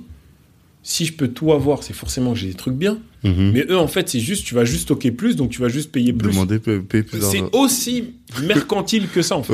Il n'y a même pas de logique euh, il y a jamais vraiment de logique derrière parce que quand tu sais que 99,9% des données qui sont stockées dans le cloud sont dans ce qu'on appelle du cold storage, ça veut dire que c'est sto- c'est un- stockage lent Mhm. Où en fait on, on va peut-être jamais revenir. Le stock, le, le hot, le hot, le hot storage, Mhm. c'est euh, les trucs sur Google Drive Mhm. que tu vas avo- avoir accès rapidement, euh, les trucs que tu veux appeler dans le cloud. Le Mhm. cold storage, si tu vas créer des buckets sur Amazon Mhm. ou des conteneurs sur, euh, sur, sur Microsoft Azure, tu vas stocker des trucs là-bas Mhm. et limite tu vas, c'est des Tu archives jamais, quoi. Et ça te coûte de l'argent. Ouais. Et ça se trouve tu t'en es jamais servi.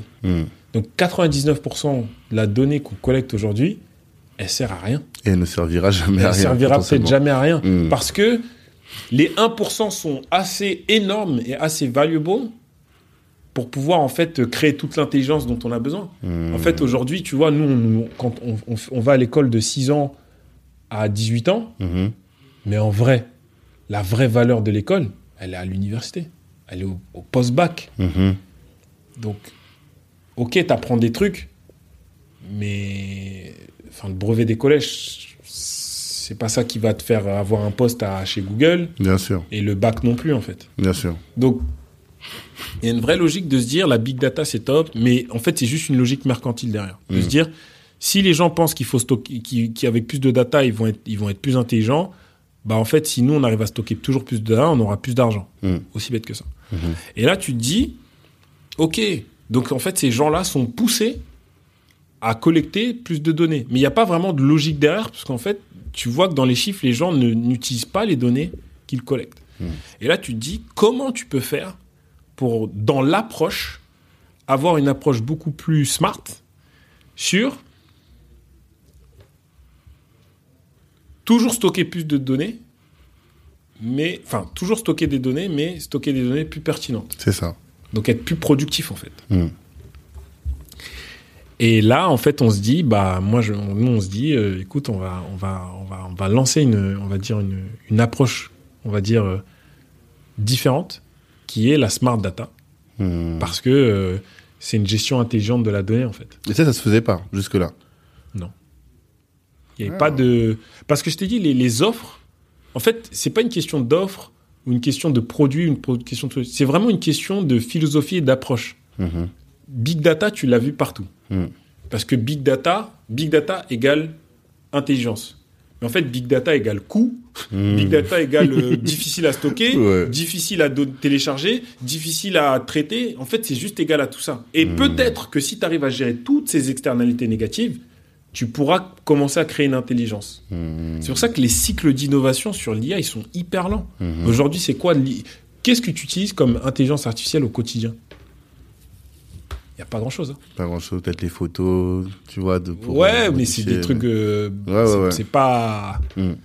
Mais c'est parce qu'en fait, les... c'est difficile de, de, de, de, faire de, du continuous improvement, de, l'amélioration continue, Mhm. quand tu es dans un process de big data. Parce que t'as- en Il y a fait, ton, ton, ton workload, ta charge de travail, Mhm. elle est vraiment basée sur plus traiter des trucs que vraiment travailler sur ce que tu dois faire, en fait. Mm. Donc il y a ce gros truc-là, et en fait, c'est pour ça qu'on pense qu'il y a une énorme trend aussi grosse que la big data, qui va être la smart data, c'est de se dire less is more. C'est-à-dire, on va pouvoir faire autant, voire plus, avec moins. D'accord. Et moi, je pense que c'est une philosophie qui accompagne énormément de choses, euh, de, que ça soit dans la vie, dans la société, dans l'entreprise. C'est que on est arrivé à une génération de gens qui arrivent et qui disent, mais en fait, toute cette profusion, tous ces, tous ces trucs futiles, tous ces trucs-là, c'est trop en fait. Mm. Donc on va essa- arrêter, essayer, essayer d'arrêter de gaspiller, de trop, de trop manger, de trop exploiter, de surexploiter, parce qu'en fait on était vraiment dans une ces deux, 200, der- 200, der- 200 dernières, Dernières années, années. on était vraiment dans un truc de, euh, il n'y a pas de limite quoi. Mm. Si même on peut raser la, la, la, la, forêt amazonienne, on le fait parce que ça Pas de nous rapporte de l'argent. Mm. Et tu vois, même les nouvelles entreprises de technologie comme Google, comme Microsoft, ils sont encore dans ce truc de euh, whatever is necessary. Mhm. Qui- tout, ce qui, tout ce qui peut nous permettre d'être plus gros, en fait. Mhm. Et je pense vraiment qu'on est une nouvelle génération de personnes, 40 ans et moins, qui sont en mode euh, on, on prouve que on peut, on n'a pas besoin d'autant. Donc on peut faire plus avec moins. Mhm. Et en fait, on, dans la data, on peut faire plus ou autant avec moins. Donc, c'est plus intelligent de faire ça. Parce qu'il y a forcément, s'il y a moins de données, mais qu'elles sont tout aussi pertinentes. Bah en fait, euh, on va aller plus vite, ça ça, va être plus Bah ouais. pertinent, ça va être plus logique, ça va être moins difficile à gérer. Et ce sera même moins cher. Exactement. Parce que si on parle des lacs de données à Mm. stocker et tout, à quoi ça sert Ça sert fait perdre de l'argent, en ça fait, tu vois. Parce qu'aussi, il y a un autre truc, c'est que en bourse, on a beaucoup valorisé les boîtes qui disaient qu'elles avaient beaucoup de données. Mhm. Parce qu'en fait, un financier, il se dit, c'est quoi le collateral Ça veut dire, c'est en fait, si demain ce business il va, il marche pas, c'est quoi la valeur derrière que je vais pouvoir euh, Mhm. monétiser. Et en fait, il se dit, si leur business model il fonctionne pas, au Mhm. pire, ils ont tellement de données qu'on trouvera un nouveau truc à faire. En fait. Ok, je vois. Donc, en fait, on valorisait de plus en plus Mhm. les boîtes qui ont plein de données. Mhm. C'est aussi con que ça. Mais tu vois, les, les concepts sont pas, compli sont, pas, sont pas compliqués. Mhm. Les gens pensent vraiment comme des êtres humains basiques. J'investis, c'est risqué, j'ai un peu peur. Est-ce qu'il n'y a pas un truc qui peut me rassurer Mhm. Je suis une boîte, j'ai des capacités et je, je peux stocker de la donnée. Si j'incite à, à des gens à stocker plus de données, je vais gagner plus d'argent. Mhm. C'est- Au, au final, c'est pas plus compliqué que ça. C'est vrai. Et donc, ça, on, complexe, le- on On complexifie, complexifie la le chose. truc à la mort, ouais. mais en fait, euh, c'est juste, c'est juste mercantile, en fait. Il n'y a pas plus compliqué que ça. Et du coup, ça découle dans des, dans des choses, on va dire, un peu plus opérationnelles. Et les gens, enfin, ils partent du principe que Google a raison, donc il faut stocker plus de trucs. Et puis, Mm. en fait, Google a fait 1500 acquisitions depuis le début de la boîte. Ok. Toutes les acquisitions de startups qu'ils ont faites, ça veut dire qu'en fait, ces boîtes-là réglaient un problème que Google ne peut pas régler. Ouais.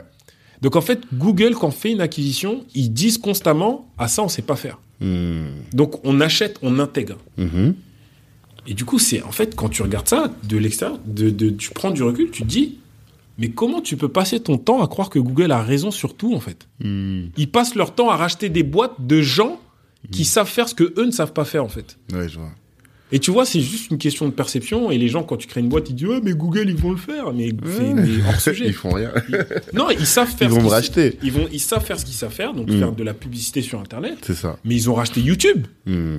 Gmail, c'est un employé de Google qui l'a créé sur son temps libre. Ouais, tu Enfin, c'est, c'est, c'est, c'est, si tu vois tous les services que, que Google a rachetés, tu te dis, bon, euh, Google n'est pas capable de créer Netflix. Mhm. Google ne peut pas créer Facebook. Ils ont essayé de créer un réseau social, euh, Google Plus, ça a jamais Ouais, marché. Ça.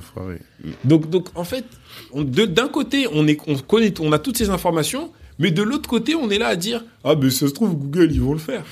Mais moi, quand les gens ils me disent ça, ça me rend fou. Ah me ouais dis, mais On te le dit souvent, ça? Oui, on me le dit. On me, dit. On me dit. Ah, mais, mais ça se trouve, Google, ils vont le faire. Google, Mm. ils sont forts dans le cloud. Mhm. Alors qu'en fait, ils ont juste pas compris. Il y a quelque chose qu'ils ont pas capté. C'est juste, c'est pas qu'ils ils ont pas capté, Mm. c'est qu'en fait, la taille de l'organisation ne permet pas d'avoir une réflexion agile, en fait. Quand tu as 300 000 salariés, tu peux plus innover, en fait. C'est impossible. Juste parce qu'en fait, pour innover, il faut prendre des décisions rapidement. Ouais. Et dans ces boîtes-là, il y a tellement de niveaux hiérarchiques de gens Mhm. qu'en fait, pour prendre une décision, tu vas, tu vas rater le marché, tu vas rater le tournant, tu vas rater Mhm. le coche. Et c'est pour ça que les startups sont prisées dans l'innovation parce qu'en fait, dans une startup, entre un CEO et un développeur, il y a des fois, il y a personne. Ouais. Donc tu peux aller plus vite, tu peux prendre le marché, tu peux innover, tu peux itérer quand ça marche pas. Mais Mhm. un- Google, ils ont essayé de sortir les Google Glass. Mhm. Mais le temps qu'ils se rendent compte qu'ils n'ont pas le bon produit, ils ont mis 5 ans. Mhm. Parce qu'en fait, le temps que tu vois les mecs fassent le produit et les validations, que ça arrive en comité de direction, de dire est-ce qu'on dépense 5 milliards dans ça? Ça prend trop de temps. Ouais, Alors que tu as des boîtes, en fait, euh, ils sortent des lunettes en 6 mois. Mm. Parce qu'ils se disent, euh, on va, on va attaquer le marché. Du coup, là, c'est un encouragement à toutes les personnes qui réfléchissent avec un produit nouveau tech. Tranquille. Voilà, c'est ça. Genre, en gros, décomplexez-vous. le temps que le CEO de Google, il dise qu'il va mettre des ressources dans ce que tu veux faire, il va mhm. se passer du temps. Et en fait, c'est même pas leur business de base. Hmm. À moins que tu me dises que tu veux faire un nouveau moteur de recherche ou un nouvel système de, d'advertising. Mhm.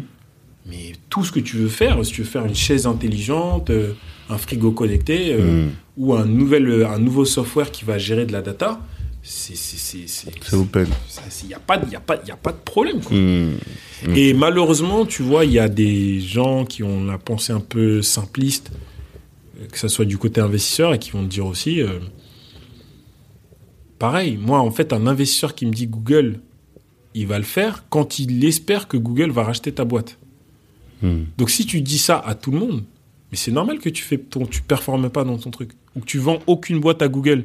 Parce que hmm. si tu fais des, des boîtes et tu penses que tu, tu finances pas des boîtes parce que tu penses que Google va le faire, justement, tu finances pas des boîtes que Google va racheter en fait.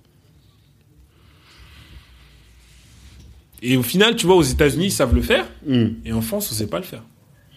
En France, là, on fait des grosses levées de fonds. Mais la plus grosse exit de l'année dernière, c'était 100 millions. Tu vois, aujourd'hui, tu as une boîte qui s'appelle OVH, qui a fait une introduction en bourse à l'Euronext, mhm. Qui vaut 4 milliards, qui mhm. fait 700 millions d'euros de chiffre d'affaires. D'accord. De l'autre côté, tu as 25 licornes et tu en as 4-5 qui valent la même somme, mais qui font 7 fois moins de chiffre d'affaires. Mhm. Comment ces, entreprises-là vont arriver? Et, et, OVH, c'est pas qu'ils galèrent, mais quand ils arrivent sur les, avec ces résultats-là, ils arrivent, limite, on leur dit, c'est ricrac.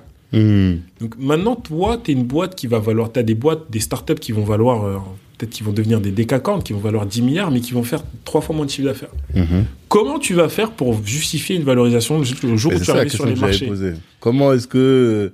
Comment tu vas convaincre Auchan de racheter ta marketplace hmm. Quand Auchan, en fait, ils n'ont pas les moyens de mettre 12 milliards. Tu vois, Microsoft, ils ont racheté Activision 70 milliards, mhm. mais parce que Microsoft, ça vaut presque 1000 milliards. Ils ont le cash. Ils n'ont pas, de, ils pas de magasin, ils n'ont pas de... Tout est, du service. Mhm. Mais en fait, aujourd'hui, euh, enfin, sors-moi une grande entreprise française qui va racheter une boîte de plusieurs milliards. Ça n'existe pas.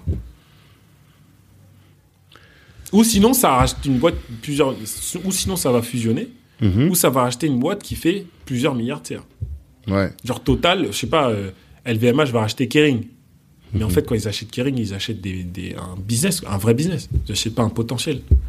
Donc tout ça pour dire que, pour moi, il y a énormément de ce qu'on appelle des misconceptions, que les gens, pour moi, ils, ne comprennent pas vraiment euh, ce qui se passe. Et, et, justement, des fois, comme c'est la masse qui est dans cette misconception-là, mhm. bah, tu as l'impression que euh, c'est à tort de penser à ça. Mais en fait, on dit toujours, si c'était aussi simple, tout le monde l'aurait fait. En fait, dans la vie, euh, il faut être contre-intuitif. Mhm. Parce que si tu es dans la pensée de tout le monde, tu vas pas innover. Tu vas rien changer. Tu mhm. vas pas apporter de valeur, en fait. Et c'est comme ça, c'est comme ce que tu me disais tout, là, tout à l'heure. Tu me disais, euh, mais si on te dit que tu es trop tôt, ça te dérange pas? Bah non, justement. Parce que c'est aligné avec ça. C'est de te dire euh, tous ces trucs-là. De dire que je vais toujours être dans l'innovation. Et sur ta boîte, tu as innové, là, mhm. finalement. Mais comment est-ce que tu as trouvé la solution au problème Est-ce que tu es allé voir des, euh, des, des techs, des, des devs? C'est ça la question que je me posais tout à l'heure. Après, c'est une, c'est une, c'est une, c'est une, une, solution collective. C'est pas moi qui ai eu le Eureka moment euh, où je me suis dit, je sais ce qu'on va faire. Mm-hmm. C'est que chacun a apporté des, des pièces. Mm. Entre les, d'abord les cofondateurs, mais ensuite, euh, tu vois, les employés qu'on a recrutés, mm-hmm. Qui font en sorte que la solution est, est, est fait que d'avancer dans le bon sens. Mais l'approche, tu vois, l'approche, ouais, l'approche, c'est, je me dis, euh, je me dis, dans l'approche, je me dis, de manière très contre-intuitive, en fait, ce qui se passe, ça va pas permettre l'innovation. Ouais. Accumuler des données qu'on ne sait pas traiter mm-hmm. ou qu'on n'a pas le temps de traiter, ça va pas. Donc, si aujourd'hui tu veux innover, il faut que tu changes de paradigme et que tu te dises comment je peux directement aller vers la donnée qui est pertinente. Mhm. Et pour ça, bah, c'est être contre-intuitif des Google euh, Cloud, c'est contre-intuitif des Amazon Web Services, c'est contre-intuitif des Microsoft Azure, parce qu'en fait, la réponse, elle n'est pas là-bas. C'est pas leur business model. Ils sont Mm. pas incentivés pour ça, en fait. Et sur ce fondement, alors que là, oui, sur ce fondement, tu crées une boîte Mhm. et tu recrutes des gens. Mhm. En te disant, j'ai identifié un problème, Mhm. j'ai pas encore la solution, Mhm. mais je vais recruter des gens pour faire de la recherche et développement, en fait. Mhm. Tu fais de la recherche pour essayer de trouver une solution. Exactement. Et euh, quand tu comme parce que tout à l'heure en off tu m'expliquais que ton talent à toi c'est de pouvoir vendre ou ouais de vendre à n'importe qui en Mhm. tout cas d'amener n'importe qui dans ton projet Mhm. qu'est-ce que tu leur dis à ces gens-là? C'est ça que tu leur dis? Ta Je première dis- équipe tes premiers associés Le- le- ouais, je leur dis, dans ce que tu fais aujourd'hui, qu'est-ce que tu peux faire qui a plus de valeur que ça? Ok Parce que là, tu es en train de me dire que tu essaies de closer des clients pour une banque privée. Mhm. Est-ce que ça a plus de valeur d'essayer de faire entrer un nouveau client dans ta banque ou de participer à une aventure qui va permettre de potentiellement changer la vie de ceux qui sont en train de changer le monde technologiquement? S'il y a 1% de chance que tu puisses avoir un impact à ce niveau-là, est-ce que tu veux pas le faire maintenant en fait? Et en fait, t'es là, tu te dis, bon, en fait, le lendemain, tu te lèves, rêves et tu te dis, le client que tu voulais closer, il n'a pas closé. En fait, tu te dis, mais qu'est-ce que je suis en train de faire là Je suis en train de me casser les pieds avec un gars qui est milliardaire, qui est Mm. déjà à sa banque, et je me casse les pieds pour le faire venir dans notre banque. Tout ça pour, pour, pour voir des, des chiffres bouger sur un- une table Excel ou dans un... C'est nul, en fait. Hmm. en fait t'as communiqué sur la mission sur la vision et la mission Hmm. De l'autre côté, tu vas voir euh, Arnaud et tu lui dis, mais Arnaud, aujourd'hui, t'as un, un poste hyper prestigieux. Tu es directeur d'un, laboratoire de robotique Mhm. de l'une des écoles d'ingénieurs les plus prestigieuses de, de Paris, Mhm. de France, euh, l'école des mines de Paris. Hmm. Qu'est-ce que tu peux faire aujourd'hui qui a plus de valeur que de transférer toutes tes connaissances que tu as accumulées justement euh, pendant, ton, pendant tes, tes 20 ans de recherche académique et en fait créer de la valeur dans le monde réel où en fait tu vas vraiment changer la vie de tous ces gens-là en fait. Et le lendemain, tu vas au travail et tu, tu es avec des doctorants, tu es avec des gens et tu te dis Ah ouais. ça fait 20 ans que je fais ça quand même. Ça fait 20 ans que je fais ça. j'ai besoin d'avoir un impact quoi c'est ça Voilà, tu vois. Hmm. Et euh, il me dit, mais, mais t'as tellement raison, Bruno. Il y a 20 ans, j'ai rencontré un, un collègue chercheur à- à- en, à- en Californie. Mhm. Il a fait partie des mecs qui ont mis les premiers, premières billes dans Google. Maintenant, il est milliardaire et moi, je suis toujours chercheur. Ah, donc il s'est projeté, il s'est dit, Bruno, il va recréer peut-être le Google de sa catégorie. En tout cas, avec moi, en tout cas, je lui donne en plus les, les, les je peux lui apporter le savoir qui va lui permettre de faire le prochain Google dans mon, dans son université, dans son Ouais. industrie, quoi. Vraiment l'industrie. Ok, d'accord. Et, euh, Et moi, pour moi, c'est la vraie qualité d'un, on va dire, d'un fondateur de boîte. ouais. c'est tu dois savoir tu dois savoir créer assez d'empathie chez les gens pour qu'ils se disent j'ai vraiment envie de venir et de contribuer à cette mission Mhm. genre j'ai il- faut que je le fasse Mhm. Et moi tu vois s'il y a des gens qui écoutent ce podcast et qui se disent euh, mais en fait j'ai envie de bosser avec lui de- en fait tous les jours j'ai envie de parler avec lui tous les jours j'ai envie de. Bah, Ouais, je, bah, je me dirais j'ai réussi ma mission Mhm. tu vois genre c'est ça c'est ça c'est ça qui est important euh, pour moi tu vois Mhm. Après, je t'ai dit, je suis, t'as pas, j'ai pas besoin de savoir euh, les lignes de code, les algorithmes. Au final, euh, c'est pas mon métier Mhm. et j'ai pas envie que ça soit mon métier. Mhm. Moi, mon métier, c'est de faire en sorte, comme je t'ai dit tout à l'heure, en tant que leader, c'est de rassembler des gens autour Mhm. d'un, d'une vision, d'un projet et d'essayer de faire en sorte que, en fait, on, on- on reste en ligne à chaque Mhm. fois. J'essaye en tout cas d'être faire ça tous les jours et j'espère que les gens qui écouteront ça trouveront de la consistance dans consistant tout ce que j'ai dit en fait. Mhm. Entre quand j'étais petit et là, en fait, Ouais, tu pourras toujours trouver le lien. Tu pourras toujours hmm. trouver, trouver, toujours trouver le lien. Vois. D'accord. J'ai pas changé en fait. Hmm. Ouais, t'es toujours sur cette, euh, cette trajectoire-là. Mm. Et le cash. Parce que, en fait, pour moi, la recherche et le développement, ça coûte un bras, tu vois. Ouais. Et récemment, vous avez levé. Là, c'était en, j'ai entendu, c'était en 2021, même. Ouais, le 2021. million, là. Mais avant tout ça, il fallait du cash. Ouais. Comment t'as trouvé ça où euh, Écoute, euh, et ça c'est pareil, c'est un un chemin par lequel tous les entrepreneurs doivent passer. Avant que tu demandes à quelqu'un de mettre de l'argent dans ta boîte, il faut que tu fasses tout pour mettre toi de l'argent dans ta boîte. hmm. Tu prennes le risque, parce qu'en fait quelqu'un qui évalue des risques, si toi le risque tu l'as pas pris, parce que toi tu vas dire oui mais moi euh, je suis full time, je mets du temps dans ma boîte. Le Mm. mec il va dire ouais, ok mais faut que tu mettes de l'argent aussi. Ouais, ouais, ouais. Et, euh, et du coup, euh, du coup, non, euh, on a ce qu'on s'est- ce qu'on a fait avec mes, mes, mes associés, c'est qu'on a on a mis de l'argent personnel Hmm. et en fait, on a essayé de tenir avec ça au maximum, quoi. en Au mode final, startup. ouais, en mode start-up et Hmm. et en fait, ce qui est ce qui est dingue, c'est que vraiment dans le gong, quand on était, je pense, au bout de ce qu'on pouvait faire nous, Mhm.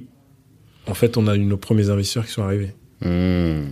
Mais ces premiers investisseurs, au-delà de la mission de l'équipe et tout, ils se sont dit, les mecs se sont donnés pour ce projet-là, donc euh, ils se donneront encore plus Ouais. s'ils peuvent continuer. si on leur permet d'accélérer. Avant de revenir sur cette levée, vous, vous aviez un fonds au début Mhm. avec euh, Axel et je sais pas qui, je me souviens plus d'autres. Avec Étienne aussi Ouais. D'accord. Et qu'est-ce qu'il en est? Où est-ce qu'il en est? Qu'est-ce que ça donne ça?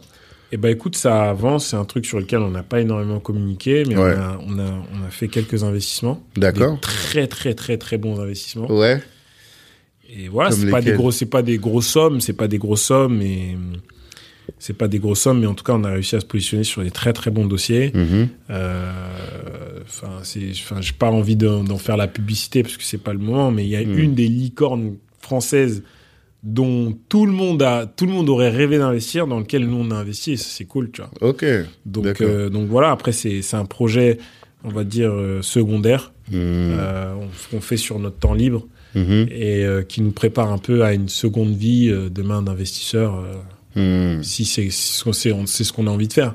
Mais en fait, aujourd'hui, la priorité, c'est X et, et, et Demos, euh, donc ce- ce- cette espèce de, de, de projet où on, on- on investit ensemble sur certaines sur certains sur certains dossiers, bah c'est quelque chose qui nous permet de rencontrer des entrepreneurs, de, ren- de rentrer dans des écosystèmes, de faire des petits moves financiers euh, Mhm. tranquille quoi. D'accord. Mais euh, donc aujourd'hui, quelqu'un qui a un projet, est-ce qu'il peut euh, te contacter en disant euh, j'ai un projet et j'aimerais bien que Demos le fi- finance? Ou bien vous avez, vous avez déjà fait tout ce que vous vouliez comme euh, Non, non, Investissement. non, non, il n'y a pas de, il a pas de, il a pas de, il a pas de limite. ouais Euh, après, c'est comme c'est pas notre métier euh, principal. Nous, on sera jamais en mode lead investor, en mode on va arriver, on va mettre la plus grosse partie de ce que tu recherches. d'accord Mais si demain, tu il y a quelqu'un qui vient et qui dit euh, je, je kiffe trop ce que vous faites, ou ce que vous dégagez, ou votre philosophie, ou j'apprécie le votre votre réseau et votre carnet d'adresses, et je pense que vous pourrez vraiment avoir de la valeur avec nous Mhm. et que tu as d'autres investisseurs, bah, nous, en fait, le taf que les autres investisseurs ont fait pour, euh, pour faire leur due diligence, donc pour, euh, pour, pour voir euh, quel est le business, Mhm. bah, nous, on n'a pas besoin de le faire aussi autant. Et en fait, on peut s'appuyer sur ça. Et ça, en fait, c'est c'est ça qui a de la valeur parce que ça nous permet, nous, de pas mettre énormément de temps dans, Ouais, pas trop d'énergie, pas Mm. trop de temps. Et est-ce que vous avez une thèse d'investissement? Il y a des Ouais, trucs. ouais, c'est quoi y a une que thèse. C'est euh, donc euh, c'est une c'est beaucoup de, de B2C. Ok. lifestyle, divertissement, gaming, euh, bien-être. Ok. Et dans le bien-être, je peux mettre du poulet vegan. T'as dit quoi Du poulet vegan Du poulet vegan. C'est quoi du poulet vegan C'est du poulet fait à base de, de, de, de légumes. Mais du poulet, du poulet c'est une poule. Enfin, tu vois Comment tu peux faire Non, un mais poulet vegan en fait, c'est recréer aujourd'hui les, les, les, les produits euh, à base de poulet. Donc, euh, donc euh, les, les, les nuggets, les cuisses de poulet, les trucs, mais qu'avec des, du, du, du- du végétal. Une cuisse de poulet. Ouais. Non. Bah, moi, j'ai un, les ami, nuggets, un vois. ami, j'ai, un, ami, j'ai un ami qui s'appelle Elliot, qui a fait Mhm. une, cofondé une boîte qui s'appelle Daring Food Ok. et qui fait justement du poulet euh, végétal. Et euh, ils ont levé euh, près de 100 millions de dollars. Mais non. Ouais. En France? Non, il est aux États-Unis. Ok. Bah, j'ai jamais entendu ça. D'accord. c'est original. En tout cas, voilà, c'est ce genre de projet-là. Et si quelqu'un a ce projet, il peut vous appeler et vous, vous, voir. Euh, ouais, avec, euh, candidater, quoi. Avec, euh, avec, avec, plaisir. Après, mm. forcément, demain, si investir, ça devient une activité principale, bah, tu pourras faire plus de choses, mm. déployer plus de capital et, et, recevoir plus d'entrepreneurs. Mais. Mm. Mais c'est déjà pour moi un bon début. C'est-à-dire qu'on a déjà un gros projet professionnel premier donner un peu de temps pour euh, rencontrer d'autres entrepreneurs, essayer de les accompagner, c'est hmm. voilà quoi. Non, le retour financier, on n'est pas payé à le faire. Hein, ouais, mais là, par contre, si vous avez des belles boîtes, vous faites des petits exits et vous allez bien. Quoi. Pour l'instant, vous n'avez pas fait d'exit encore. Non. Parce que c'est le début. Il y a combien de temps le fond Parce que tu en parlais déjà, c'était en 2019, euh, Lucky Day Ouais, 2019, ouais, 2019, hmm. ouais, 2019. Ouais. Hmm. Donc tu en parlais déjà à cette époque. Et depuis cette époque, ça existe toujours, quoi. Ça existe toujours, D'ailleurs, il y a une version 2 du fond.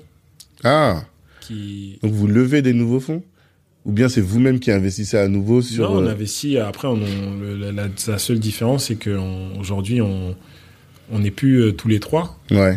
On, a on a on agrège d'autres personnes pour participer avec nous dans cette aventure, mm-hmm. mais toujours de manière euh, très naturelle. C'est des gens qu'on connaît très bien, qui mm. font ça aussi de leur côté. Ouais. Et on se dit, bah venez, on fait ça ensemble. On fait ça ensemble. Et puis voilà. Quoi. D'accord.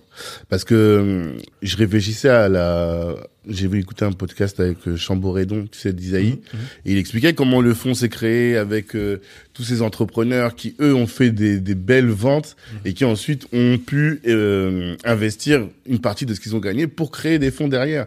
Et investir dans des boîtes qui correspondent à leur vision, eux, de l'entrepreneuriat. Tu vois. Et je me disais, bah, nous, aujourd'hui, si on prend les Renois, pour dire les choses simplement, eh bien, il faut qu'on ait aussi des gens qui investissent dans nos boîtes. Mhm. Et pour qu'il y ait des gens qui investissent dans nos boîtes, ben, il faut que ce soit des gens comme nous, finalement, qui aient fait des belles boîtes, mhm. qui ensuite euh, investissent dans des, gens qui les ressemblent. Je suis tout à fait, je suis tout à fait euh, d'accord avec toi. Hein. Euh, les, les, Américains, avant d'investir 100 millions ou 200 millions dans des boîtes françaises, ils le font d'abord dans des boîtes américaines. C'est ça tout le monde, tout le monde, tout le monde fait ça à son échelle. Et mm. en fait, aujourd'hui, il faut qu'il y ait des fonds euh, qui aujourd'hui comprennent euh, les entrepreneurs euh, africains, comprennent leur culture, comprennent mm-hmm. leur le marché, mm-hmm. comprennent enfin toutes les caractéristiques qui sont propres à l'entrepreneur africain. Aujourd'hui, un entrepreneur français, c'est pas un entrepreneur chinois, et un entrepreneur chinois, c'est pas un entrepreneur américain. Exactement. Tu vois, donc en fait, chaque entrepreneur, en fonction de sa zone géographique, a des spécificités. Mhm. Un entrepreneur brésilien, c'est rien à voir avec un entrepreneur euh, indien. C'est ça. les éléments culturels et l'histoire de leur culture font que les mecs sont pas câblés de la même manière. C'est ça, clairement. Tu vois? Donc euh, de la même manière que comme nous on est un vieux pays, on a une aversion au risque qui est beaucoup plus forte qu'un nouveau pays où en fait mm. ils ont dans leur ADN, il y a cette agilité dont on parlait tout à l'heure. Exactement. Mm.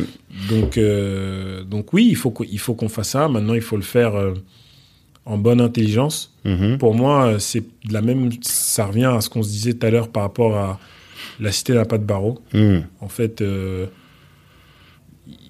il faut qu'il y ait des gens qui soient capables aujourd'hui d'aller dans ces territoires, de ce territoire de venture capital, capital risque, investissement, hmm.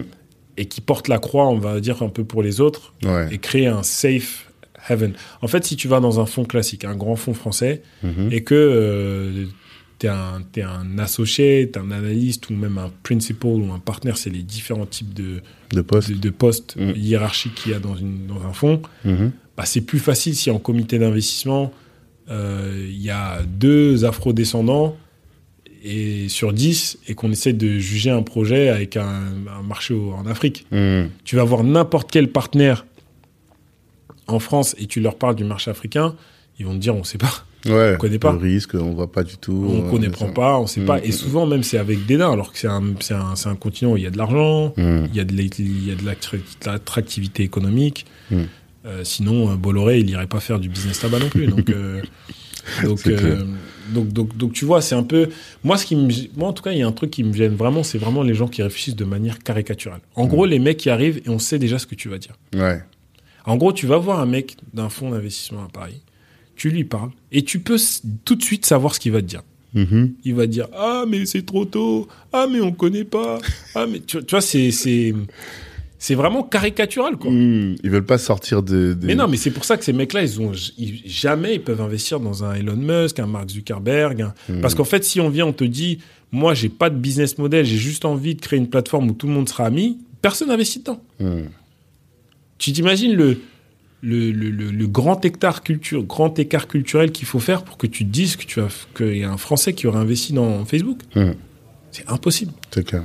Donc, euh, donc, euh, donc voilà. Et de, de, de aujourd'hui, euh, tu vois, nos licornes, elles sont- c'est, c'est- moi, je suis super content, mais elles sont aussi un peu à l'image de nos. Il a fallu la 26e licorne pour avoir une Nicole industrielle.